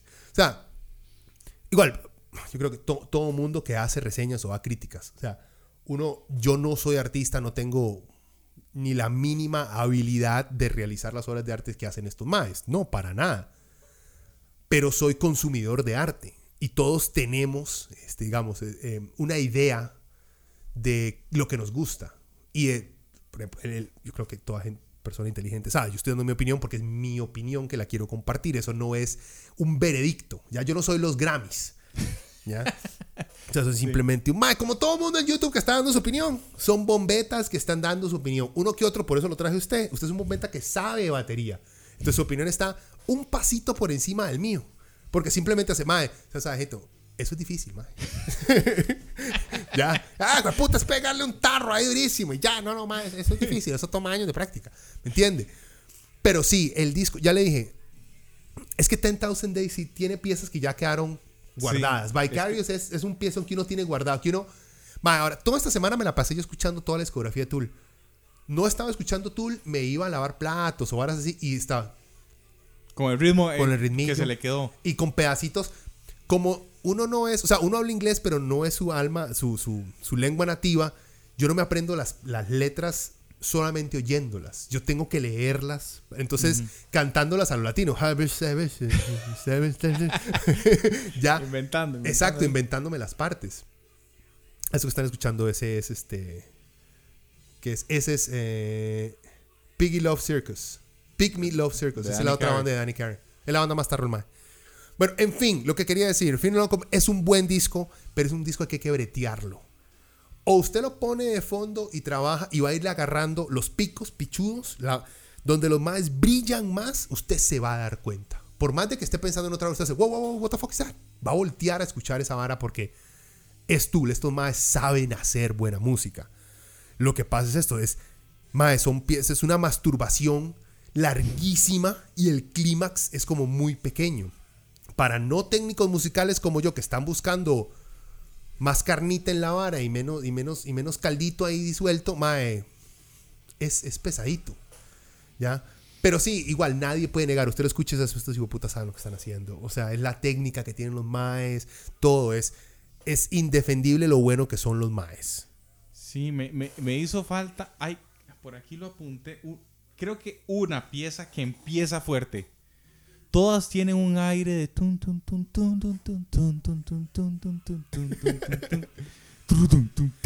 es eso. Y ya entra. Exacto. Lo que yo le estoy diciendo es: vea, vea, lo difícil que es. Yo tengo que estar viendo la lista de nombres para acordarme más o menos cuál era. Porque no la tengo aquí, ¿no? No se me quedó grabada. Creo que Tempest es una. Tempest es la, son 15 minutos. Que bueno, no empieza de una vez, pero tiene una como leve intro y después empieza y es pesado y movido y no es tan, tan lenta y todo. Porque... Es uno de los que he escuchado a gente. La mayoría de gente ha señalado a Fear Inoculum, a Colin Voices y a Tempest como las tres mejores. Reviewers que he escuchado, digamos, en YouTube o varas que he leído, esas son las que más mencionan. Nadie menciona Invincible porque es a mí el segmentillo que le encontré pichudo, esa es la que más me gusta, pero por un segmento. Sí. E, e igual me pasó, hay cosas que hace más, qué segmento más bueno, pero me duele decirlo, pero decirlo. o sea, hay cosas que hago, ya eso lo vi. Lo vi en el lateral y lo vi en el Tentados ¿por qué lo están haciendo otra vez? Por lo menos cambiarle el efecto del bajo. o sea, que el bajo no suene Como hay bajo en esta vara, man digamos, hago yo, mira, ese es, ese es como el efecto del bajo de Jason en la parte donde, donde para. Y, Si es que veas otra vara, yo me acuerdo, o sea, yo he escuchado y a mí me gusta, pero yo, es que usted tenía un mixtape, un mix CD en el carro. Sí, Y lo escuchaba una y otra, y eso que ese CD estaba hecho picha, man.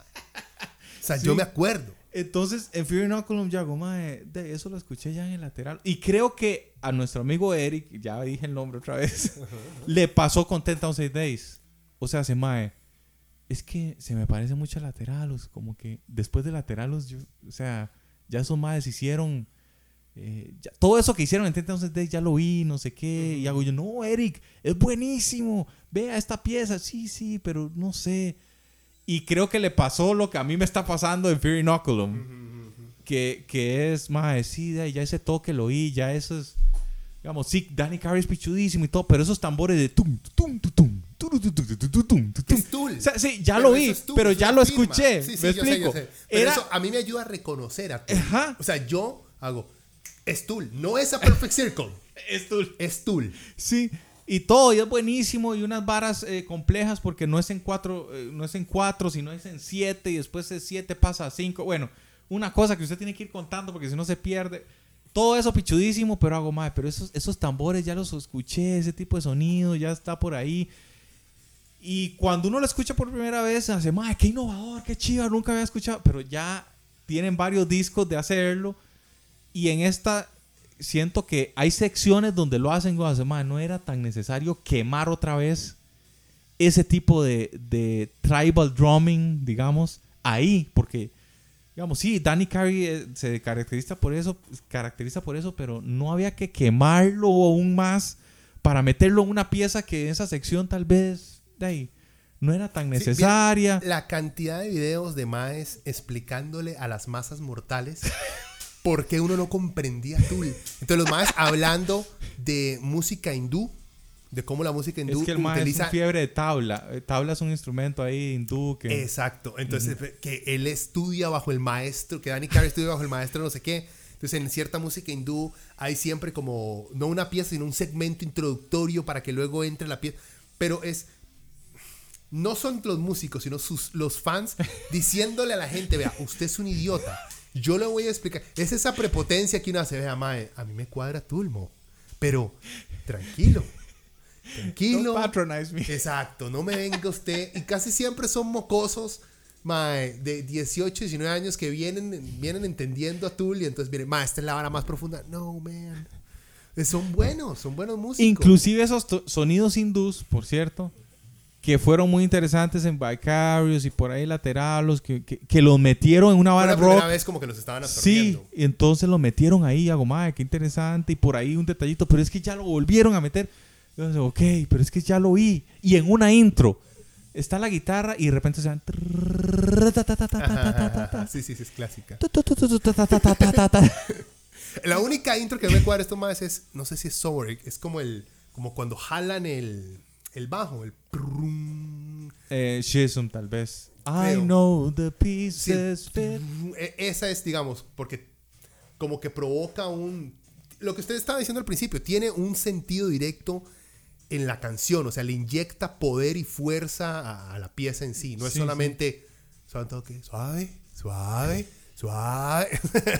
sí, y digamos, tuve varios momentos donde hago, ah, este es el final de la pieza, así, así como cuando uno está en un concierto y ah, aplaude, ah, eh, ya terminó, ah, no, no, suave, suave, faltan cinco minutos más. Quiero le da vergüenza. Es que ahora viene una sección ahí donde para y todo baja y, empieza es como un hijo de puta película de Marvel. Ya se acabó. No, suave, espérese. Hay siete. Ya se murió el malo, ya todo el mundo está feliz. No, no, no, no, acabado. Todo eso, God damn. Como los siete finales de Lord of the Rings. Sí, sí. Que uno, qué hijo de puta, uno ya de pie, más y seguía la mierda. Bueno. Sí, y entonces tiene como finales que uno hace. Ah, no, ese no era el final. Todavía hay una sección que falta. Hago yo, mae. Está como de sobra esta sección.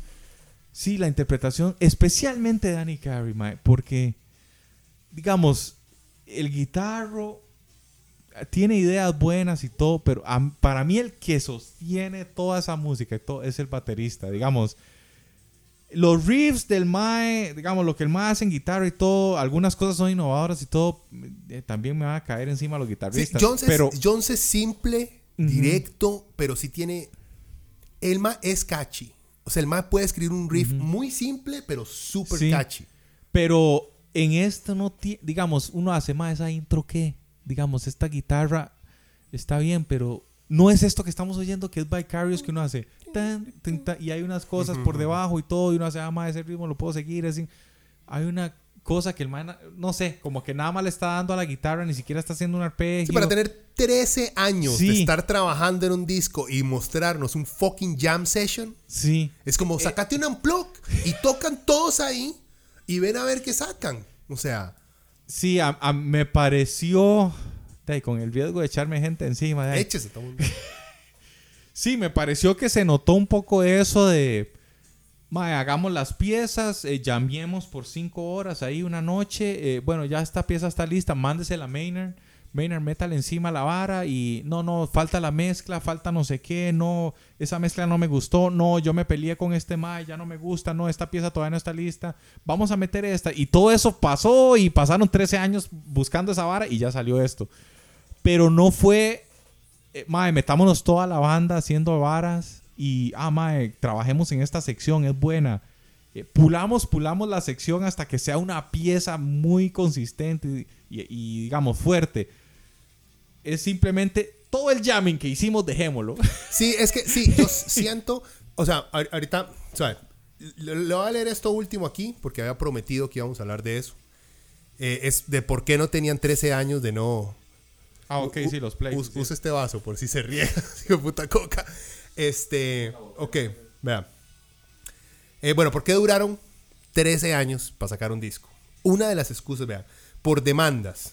Eso, ah, por lo menos así fue como lo explicó para Rolling Stone Magazine Adam Jones en el 2014, o sea, hace cinco años, madre. El madre dice, inicialmente en el 2007 un amigo de Jones afirmó que había creado obras de arte para el grupo y él estaba pidiendo que le dieran crédito y plata, obviamente. Pero la demanda se complicó cuando una compañía de seguros que tú la había contratado para tener un seguro contra demandas, o sea, una aseguradora, que se encargaría de pagar por las demandas que le hagan o le hicieran a la banda, actuó como toda aseguradora y no quiso pagarle a Tul cuando alguien los demandó. Y lo que hicieron fue, o sea, Tul llegó, vea, este MAE nos está demandando por la obra de arte. Nosotros le pagamos a ustedes un seguro para que cuando paga, pase esto, ustedes se encarguen de la vara. Y la aseguradora dijo, no, ni picha, eh, ustedes no me contaron todo, entonces yo lo demando a usted. Como toda aseguradora, cualquier persona que haya tratado de cobrar una aseguradora va a buscar una forma. De Exacto. Entonces le hizo eso desde el 2007. ¿ok? El Ten Thousand Days salió en el 2006. O sea, un año, un año después. Nada más para, no pelarme en el rabo. Sí, salió en el 2006. O sea, la demanda fue eh, en el 2007, si no estoy mal. O sea, un año después. Los más creo que el 2007 también chiviaron por todas partes. 2008 como que se tomaron unas, eh, unas vacaciones, creo.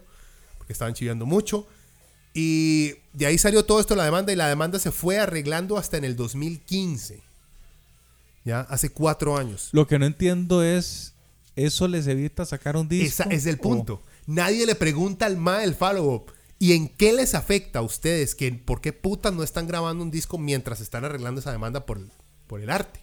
Si hubiera dicho, ah, es que hay una cláusula en la demanda que cualquier cosa que saquemos, entonces toda la plata le da al MAE. Ah, ok, yo entiendo, pero en ningún momento explican eso. Ya. Tenían otra demanda también con la disquera anterior, eh, que los, como que los habían demandado porque eran la única banda que los más... Eh, un despiche de, disqueras, pero igual, en ninguna de estas dos demandas se habla explícitamente de que en, dentro de la demanda estaba involucrado el que no podían sacar material nuevo para ellos. ¿Me entiendes? Es que con la disquera yo podría comprender que si sacan uno nuevo, Pero ese, material le pertenece todavía a la se solucionó rápido. El problema con la disquera se solucionó rápido. O sea, no mm. fue tanta la bronca. Este es el problema que eh, Adam Jones señala como el por qué tardaron 13 años. Bullshit. O sea, no tardaron 13 años para sacar esto. Ahora, en ese, creo, creo que fue con Joe Rogan que Maynard habla de por qué también habían durado tanto y creo que fue en eso, fue en otra entrevista que el MAE menciona que también parte del problema había sido que ya había pasado tanto tiempo que los MAEs estaban un poco inseguros con el material que tenían. Mm. Que hace, el MAE, creo que algo así dijo, como hace ocho años las piezas que teníamos eran perfectas, pero ya hoy en día las vemos y sentimos que no van. Entiendo eso por un lado. El mío me ha pasado tanto tiempo. Hay expectativas grandes en lo que saquemos. Eso lo entiendo. Pero entonces, en mi mente, por lo menos, en mi simplemente no, no músico, no entiendo cómo existe la presión por producir algo muy pichudo y aún así sacar un disco lleno de, jam sessions, mae. ¿Me entiende? O, sea. O meter piezas dentro del disco que son de sonidos de dos minutos ahí como etéreos y. Sí, pero. Sí, es. Porque digamos que las piezas de 15 minutos hace, bueno, son 15 minutos de pieza, digamos. Y hay, de que las hay, hay. Hay bandas con piezas de 15 minutos que uno hace. Man, no me di cuenta, pasaron 15 minutos. sí. Y fue una pieza. Pero, como que yo hago, ellos van al todo o nada. O 15 minutos o 2 minutos de, sonido. Ajá. o una, eh, pero ese tenía el 10,000 Days, ¿no? Que era una pieza de 2 minutos, un minuto y medio. Y uno, ma, eso no es una pieza. Sí, sí, extraño, ma. Vea, le, repaso esto, que es lo último que tenía aquí yo medio apuntadillo. Para que quedemos todos claros. Vea, Main, las bandas que tienen los maes, o tenían. Maynard tiene, aparte de tú, la Perfect, Perfect Circle y Pucifer.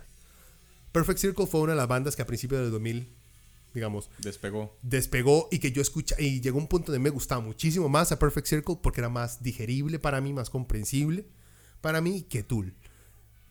Muy buena la banda. O sea. Sí, a mí me pasó igual. y la mente a Perfect Circle no es Maynard. Es el guitarrista. Es Billy. Yo diría que tal vez los dos. Pero bueno. El que no, no, conozco tanto. Según Maynard es. Es el otro man. Es el otro man. Que sí, a diferencia con Tool, el man le muestra todo lo que tiene y trabajan para arreglar o sea, hay más, digamos, los más trabajan, sí, más, más en conjunto para producir las piezas. El último, de Perfect Circle, tiene mucho, tiene mucho, digamos, la suavidad de este de Tool. O sea, Perfect Circle siempre fue romanticón, digamos, pero era romanticón, un toque agresivo romanticón. Este último es, lentillo. Tiene un par de piezas buenísimas. Una creo que basada en, en una película eh, Hitchhiker Guide to the Galaxy.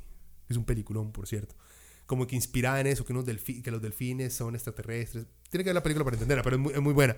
Está bueno, salió el año pasado el disco de Perfect Circle. Ese es buenillo. O sea, Perfect Circle sí es una banda que no hace más. Yo, en mi idea, llegó un punto donde eso le hizo rivalidad a Tool. A Tool en mi, en, sí, mundo. Sí, la verdad que sí. Ya, y los primeros dos discos de esos más son increíbles, más. Y después hicieron covers y no sé qué mierdas más. Eh, Pussifer escuché uno y no me cuadró es una perfect yo le dije a usted, es una perfect circle malo. Para mí, obviamente. Pero es, mejor a Perfect Circle para mí.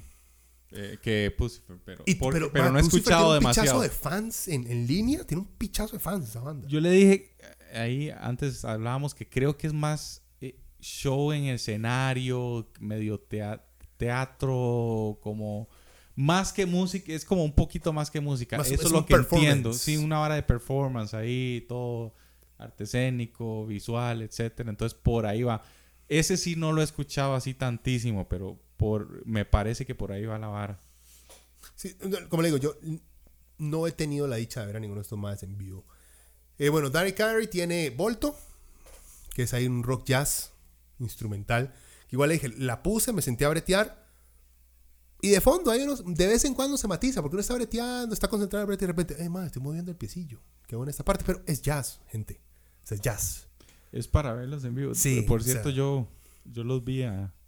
En, ¿A Tulo o a Volto? A Volto. Sí. es casi una super. Yo hacía, ahí está Danny Carey.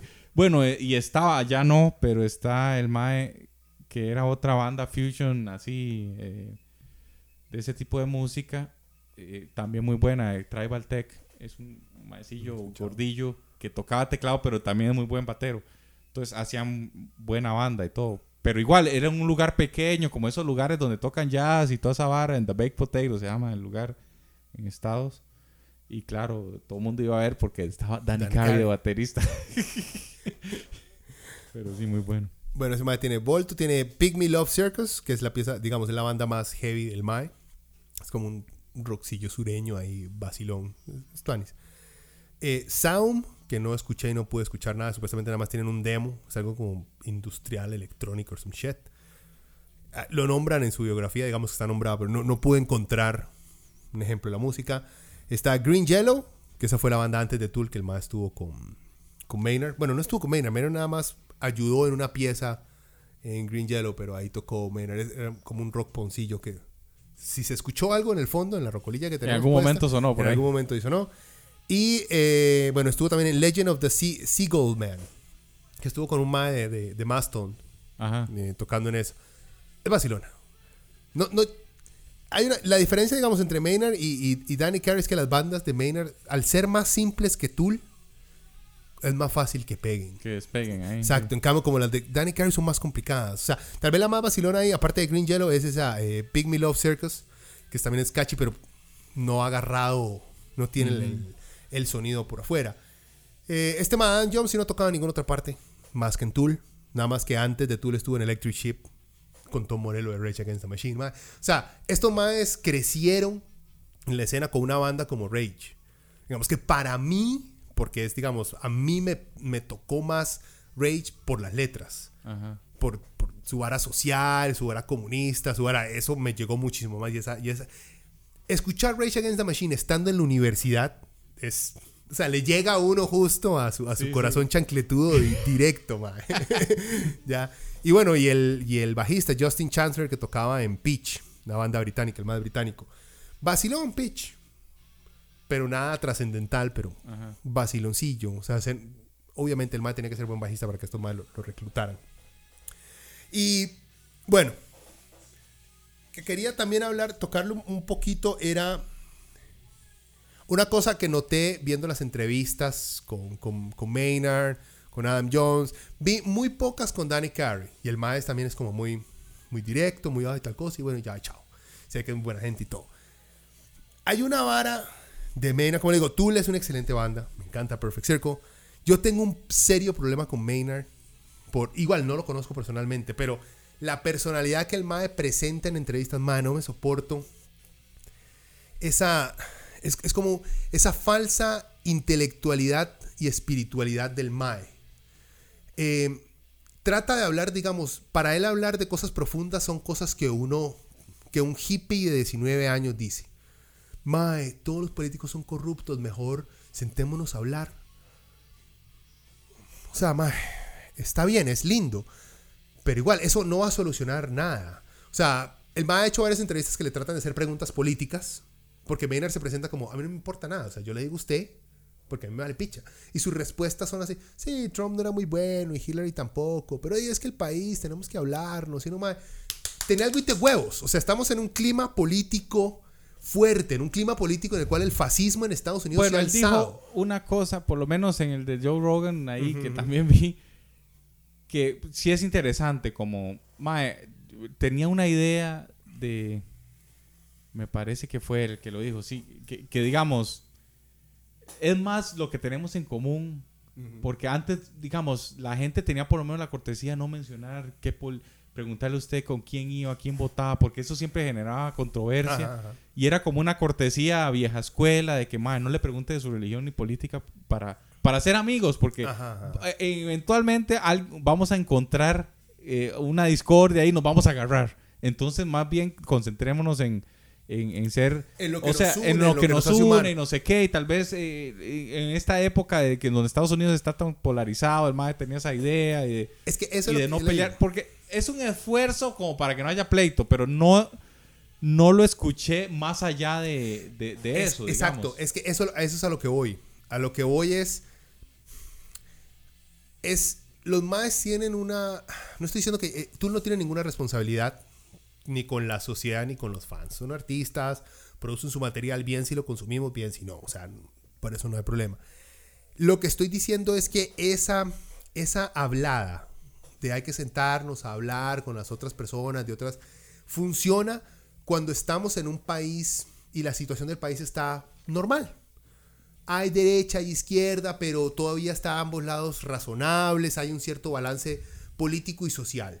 Pero cuando estamos en un contexto en el cual nazis literales están marchando en su país, cuando niños están siendo encarcelados en la frontera, creo yo que es un momento en el cual, vea, este es un buen momento para marcar una línea y decir esto está bien y esto está mal. Pero hay que hacer, por ejemplo, es... Eh, ya le digo, puede ser porque yo estoy viendo las cosas muy políticas y estoy buscándole ese ángulo forzado a las cosas. Puede ser, yo entiendo que puede ser que sea así.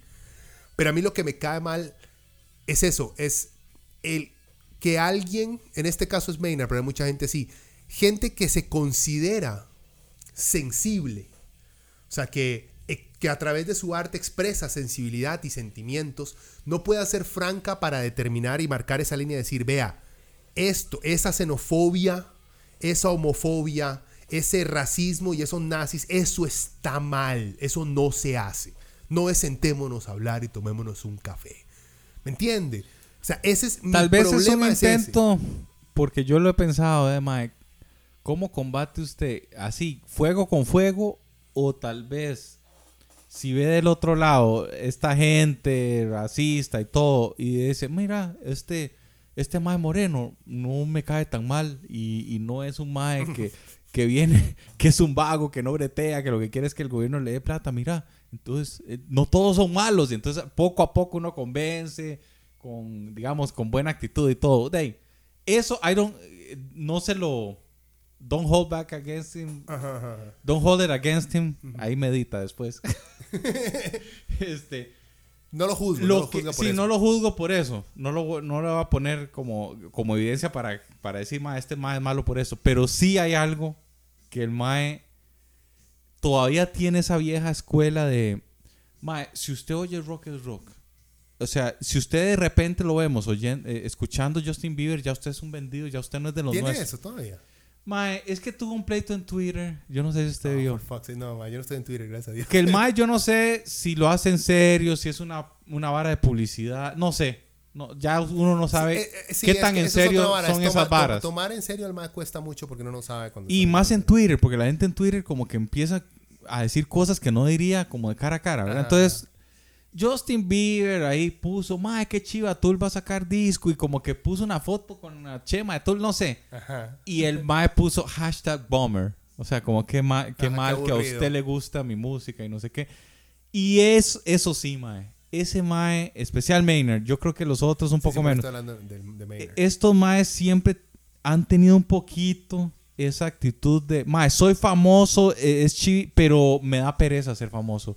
No me gusta la Es una actitud muy nirvana, ¿ah? Sí, pero es que Nirvana con los fans no sé si era así. Nirvana se lo tomó en serio, capao. O sea, como que, pero Ah, pero es como ridículo ser famoso, o sea, no, se, le entiendo se le nota en entrevistas. ¿Por qué la gente, eh, de ahí es como ridículo que la gente me siga o que la gente sea fan mío, pero igual vivo de, que la gente me compre mis discos? O sea, es como una controversia ahí. Y esa vara vieja escuela de que si a usted le gusta el rock, ya, yo guarde a usted le guste Carlos Vives. Porque a usted le gusta Metallica, digamos. ya, usted de, de este lado.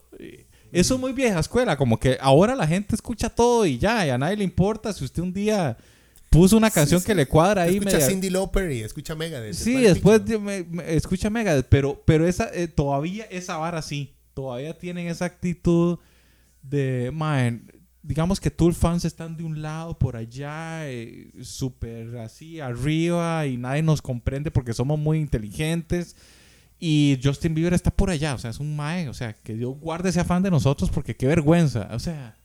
Es eso, ¿por qué vergüenza? Es que no, ¿Qué, importa? tiene sentido, o sea. Sí, tal vez el mae ni lo conocen, y puede ser un mae, un carajillo, hay un popstar, pero ¿qué importa? ¿Qué mal le puede hacer a usted que a Justin Bieber le guste eso? Digamos, yo he visto Metallica después de todo lo que pasó con, con Napster y todo, ya cuando usted los ve en entrevistas hoy en día, James Hetfield le enseñan una foto de Avril Lavigne con una chema metálica. ¿Qué piensa usted de esto? Ah, mira.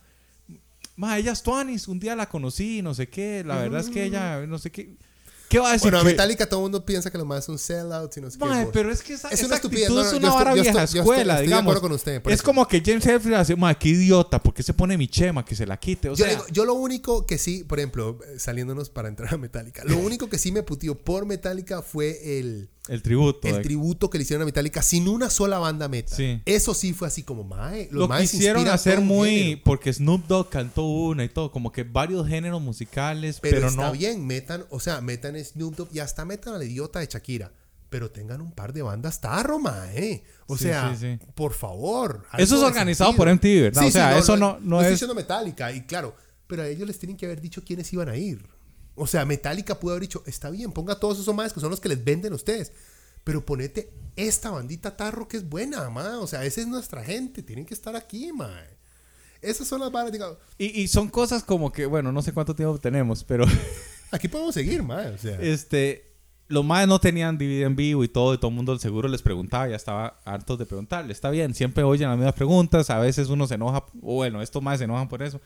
Pueden llegar a cansar pero en una entrevista el maestro le hace, ¿usted es el Cañón del Colorado? Eh, mm, sí, sí. Usted, usted ha ido eh, ya personalmente. ¿Verdad que es muy diferente ir al Cañón del Colorado que verlo en una foto? Ah, por eso es que nosotros no, no, tenemos un DVD en vivo porque... Ese fue Maynard, ¿verdad? Sí, Maynard. Okay, tengo es totalmente otra cosa. Usted no entiende si lo ve desde una foto.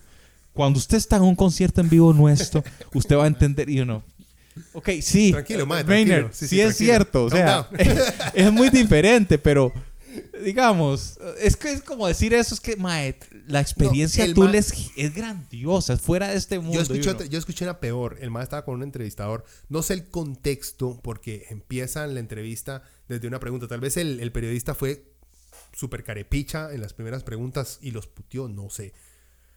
Pero el mae les dice, bueno, es que yo estoy en una banda y para nosotros cuesta mucho eh, chiviar en tales y tales partes. A ustedes les cuesta mucho tales, ¿qué es las cosas que no les parece en tales chivos? Y el mae le hace, eh, usted está llenando estadios y ha vendido un millón de copias en no sé dónde. Le dice Maynard al mae que le dice la pregunta, mae, no, a ver, ahí está la respuesta. Eso le digo. Mae, sí que uno hace... No es necesario, es como una arrogancia innecesaria porque no están siendo carefiches con el mae. Ese es mi punto, al escuchar a alguien hablar así. Y después, hablar la política suavecita. Mi ojo en, el que mi espiritualidad se ha abierto. My third eye, my, third. eye is open y puedo escuchar todas estas varas pichudas y comprender más allá. Bueno, ¿y qué opina usted de los nazis en Estados Unidos? Hay que sentarnos a tomar café. You know, what the fuck, mae. El momento en el que ocupo que tengas que sea sanazo de huevos Sos un carepicha con tus fans que pagan por ir a verte. No puedes decir fuck those Nazis. No, no puedes. Tenés que, yo me voy a sentar a tomarme una tacita de café. Porque ah, en la segunda, la segunda entrevista con, con Joe, Rogan, es la peor que ha hecho Joe Rogan. Porque, man, no hablaron de nada. Porque Maynard es boring. Porque, Hablan de jiu-jitsu a veces. Sí. Y el man ni siquiera se toma jiu-jitsu en serio. Porque Joe Rogan le pregunta, man, ¿y qué? ¿Practica en serio? No, hombre, más está loco. O sea, es ahí para, para workout. Sí, sí. Ya. Bueno, el se ha operado la cadera y no sé qué, porque se la ha despichado en jiu-jitsu. pero ni siquiera habla de eso, ¿me entiendes? Yo estoy diciendo lo aburrido que es el Mae. O sea, estoy diciendo es. Tool es un concepto y él presenta a Tool como un. Por eso mi problema es con Maynard, no con el resto de los Maes. Ah, yo es Mae es medio carepicha. Pero el que está dando la cara, haciendo todos esos comentarios de soy superior a la norma, pero no tengo los huevos para tener. Y yo ni siquiera le estoy diciendo, yo soy de izquierda o yo soy de derecha. No, Maynard, yo no estoy pidiendo eso. Estoy pidiendo conceptos básicos de humanidad y de chicha que cualquier artista con sentimientos, más hasta Taylor Swift ha salido con varas de ese el colmo que tengan niños atrapados en la frontera, ¿me entiende? Hasta esos popstars que él se burla tienen una opinión política fuerte porque reconocen cuando está pasando algo malo.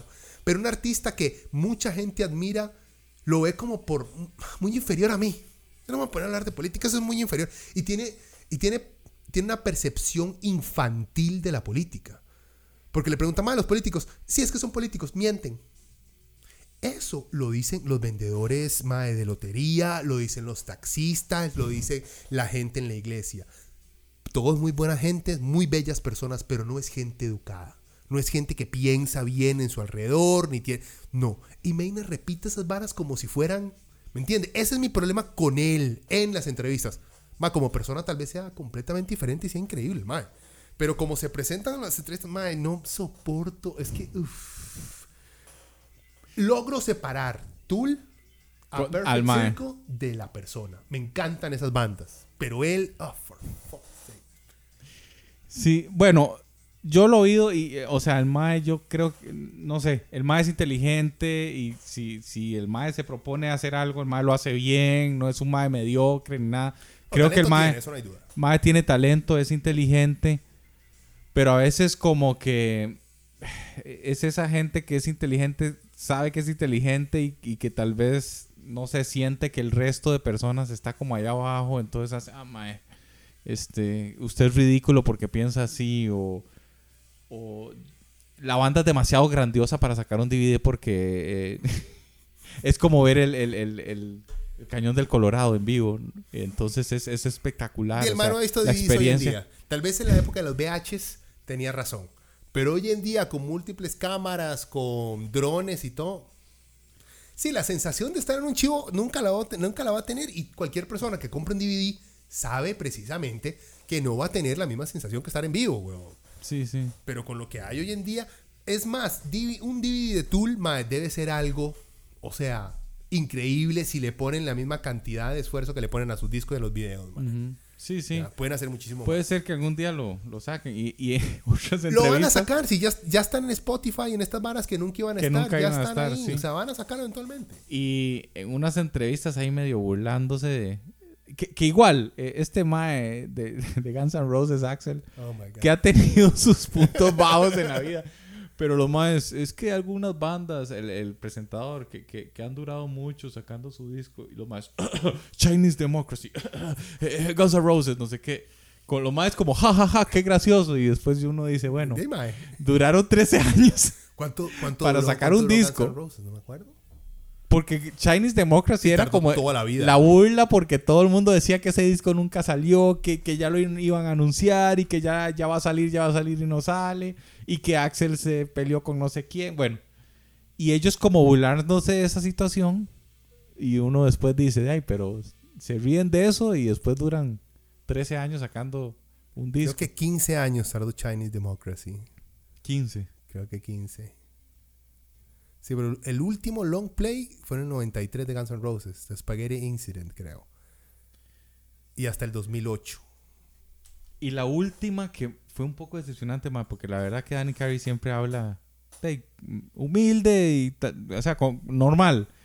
Pero yo le dije a usted, ma, yo creo que esa entrevista el más estaba o tomadillo o Porque el mae estaba contando, mae, sí, aquel, aquella vez de Tool casi somos número uno, pero de Nirvana nos ganó por no sé qué, porque de se lo dieron a Nirvana, porque no sé qué varas ahí. ¿Qué cólera me dio que un, que un adicto a la heroína, no, no, un, mae, un adicto a la heroína que se suicidó, nos ganara esa vara? Y yo, mae. O sea, a, heroin addict, a drug addict, vidas y no sé qué. Y yo, mae, ¿qué es esta vara? o sea, el que está en la miel, decía mi mamá, algo se le pega, joven. sí, sí, ¿verdad? ¿Qué uno hace, mae? Por algo de diplomacia, digamos, lo mínimo. Nada más, no tiene que decir cosas lindas de Kurt Cobain. Si usted pensaba que Nirvana era basura, lo que sea, pero nada más no diga nada.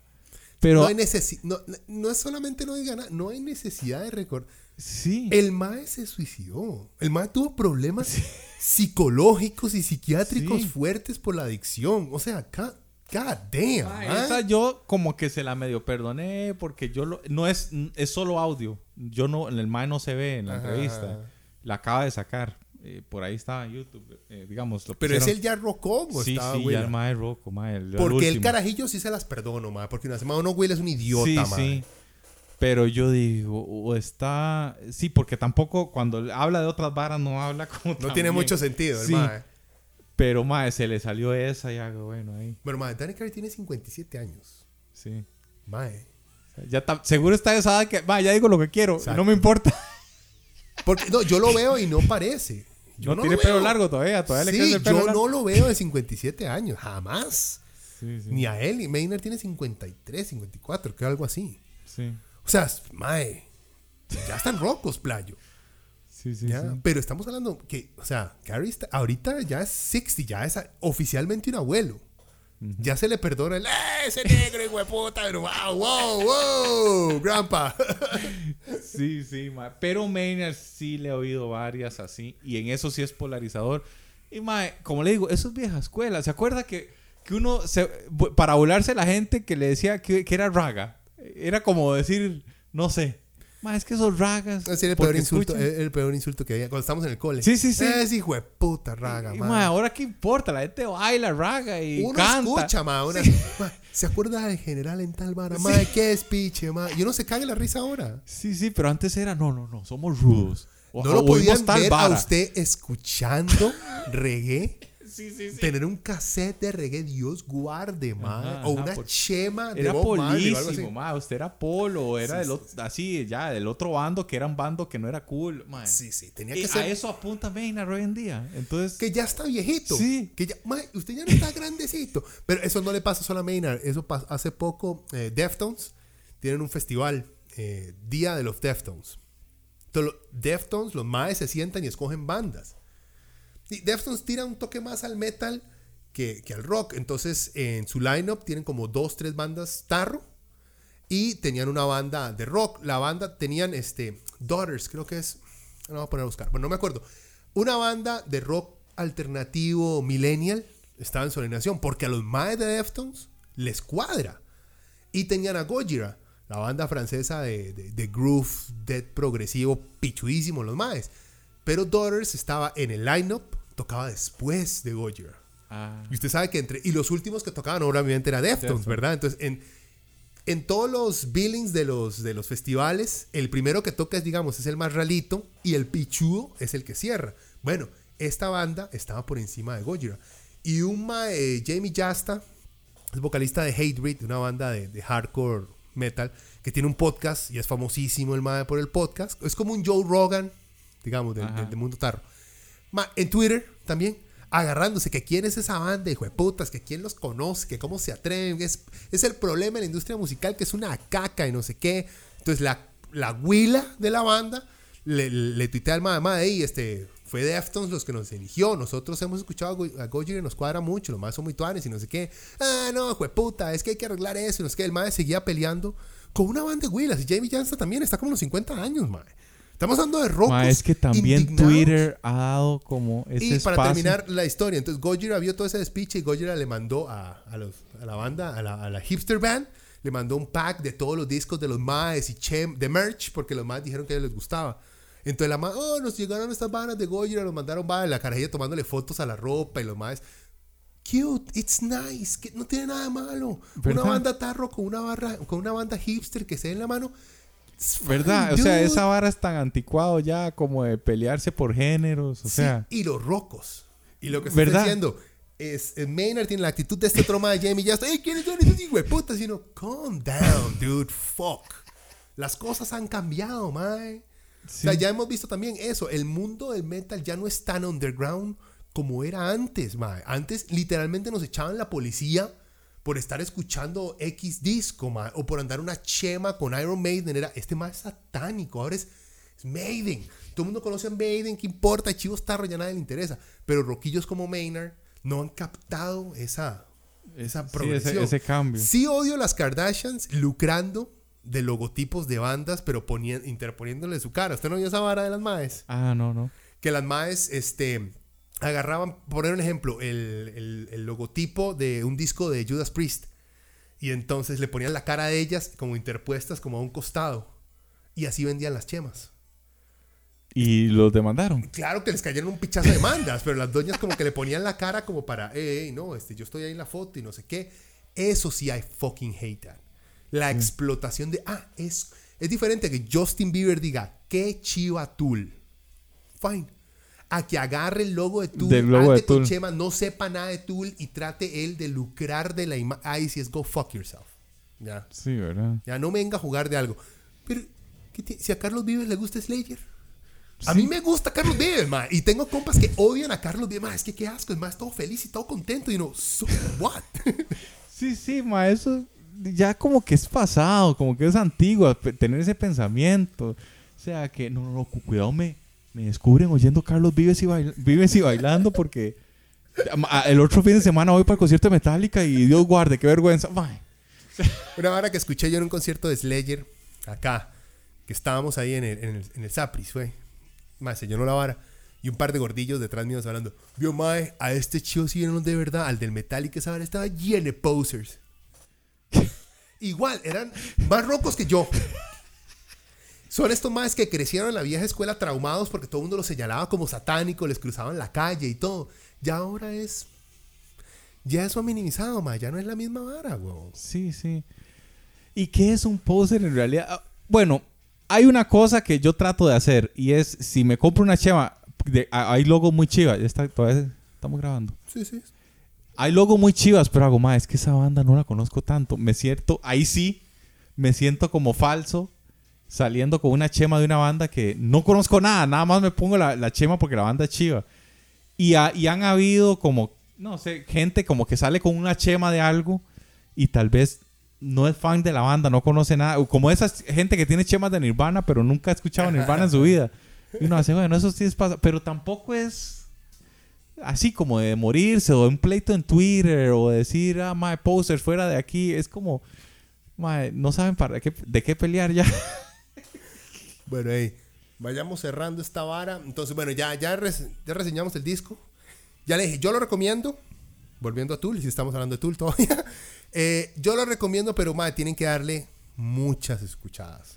Difícil de digerir. O sea, no, no, no se digiere así. Si tienen que darle muchas, muchas, o sea, darle, darle, darle. Si nunca han escuchado a Tool, quieren aparentar que saben de Tool y les preguntan cuál es el mejor disco de Tool, entonces digan que el demo.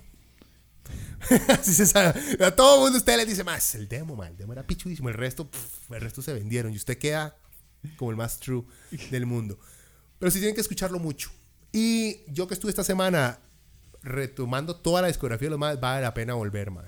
Vale la pena volver a escuchar discos viejos. Es ready descubrir. Exacto, redescubrir Tool. No, han, han envejecido muy bien. Undertow suena hoy en día tan rico como sonó en el 93, man. Tal vez no es tan sorprendente, tan único, tan diferente, pero más suena muy bien, man. Piezas muy bien hechas, man. Igual la Enima, igual Lateralos. O sea, vale la pena. Lo bueno de Tool es eso, como que no importa el tiempo que haya pasado. La diferencia, por ejemplo, a mí me encanta Slipknot que sacaron este año. Slipknot también sacó disco, Korn también sacó disco, Ramstein también sacó disco y ahora Tool, para que vea todo el going back to early 2000s. Sí, ¿verdad? Todas esas bandas. Te faltó Rage y lo hacíamos.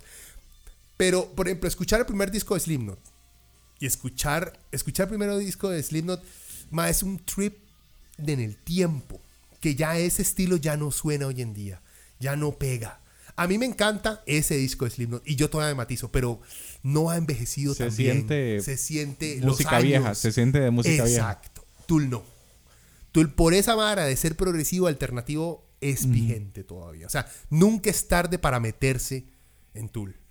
¿Ya? igual, no creo que este nuevo disco sea para más que están tratando de entrar al Tool porque es muy pesado. Debería, o sea, muy pesado para, digerir, no el sonido, sino muy pesado para digerir. Sería mejor que empezaran con los viejos, ya que es más como para ir progres Sí, para ir avanzando junto con la banda. pero sí, sí, uno sí lo recomienda. Y meterle, es uno de los pocos que uno le métale plata a la vara física, porque tiene todo un brete. O sea, sí, sí. ellos, ellos desde, creo que el lateral han estado haciendo cosas que no es solo la cajita, que tiene muchas cosas. Quieren darle más a la gente que simplemente un CD, y eso está muy, muy pichudo.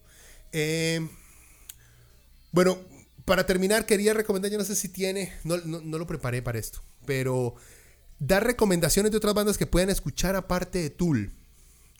Eh, he escuchado cosas muy buenas. He escuchado nada más un par de piezas y me gustó y sí me recuerda mucho a, a Tool. Este, Soen es una banda que si les cuadra Tool, les puede cuadrar. Eh, Between the Buried and Me, tal vez les pueda cuadrar. Son más técnicos que Tool, no son tan. No suenan tan ricos sus melodías, pero les puede interesar también.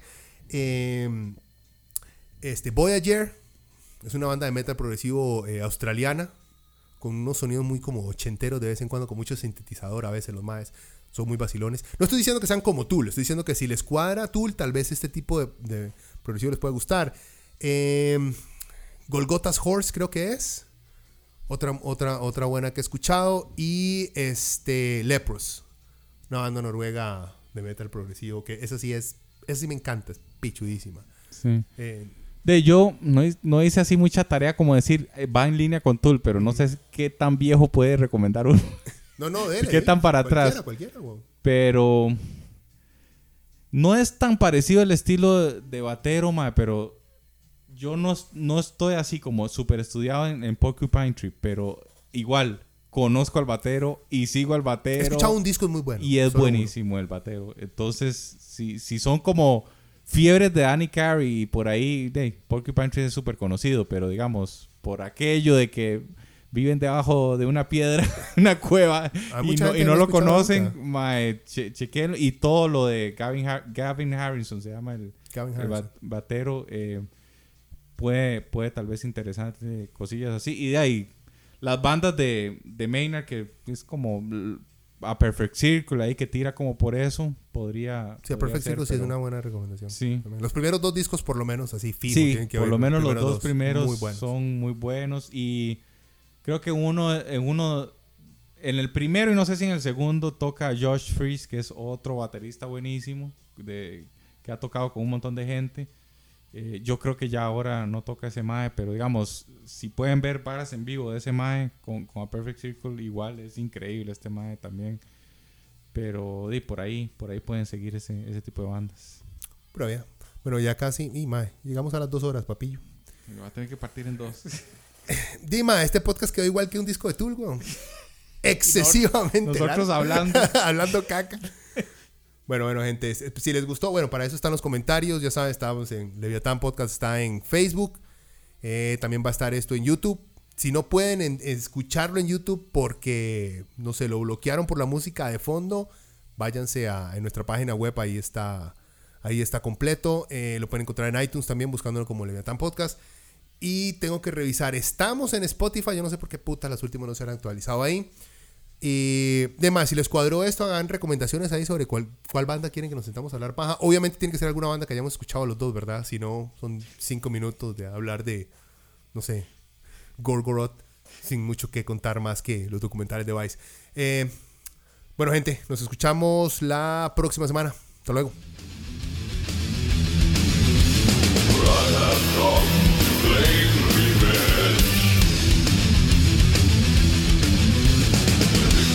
Burning, loading, yeah.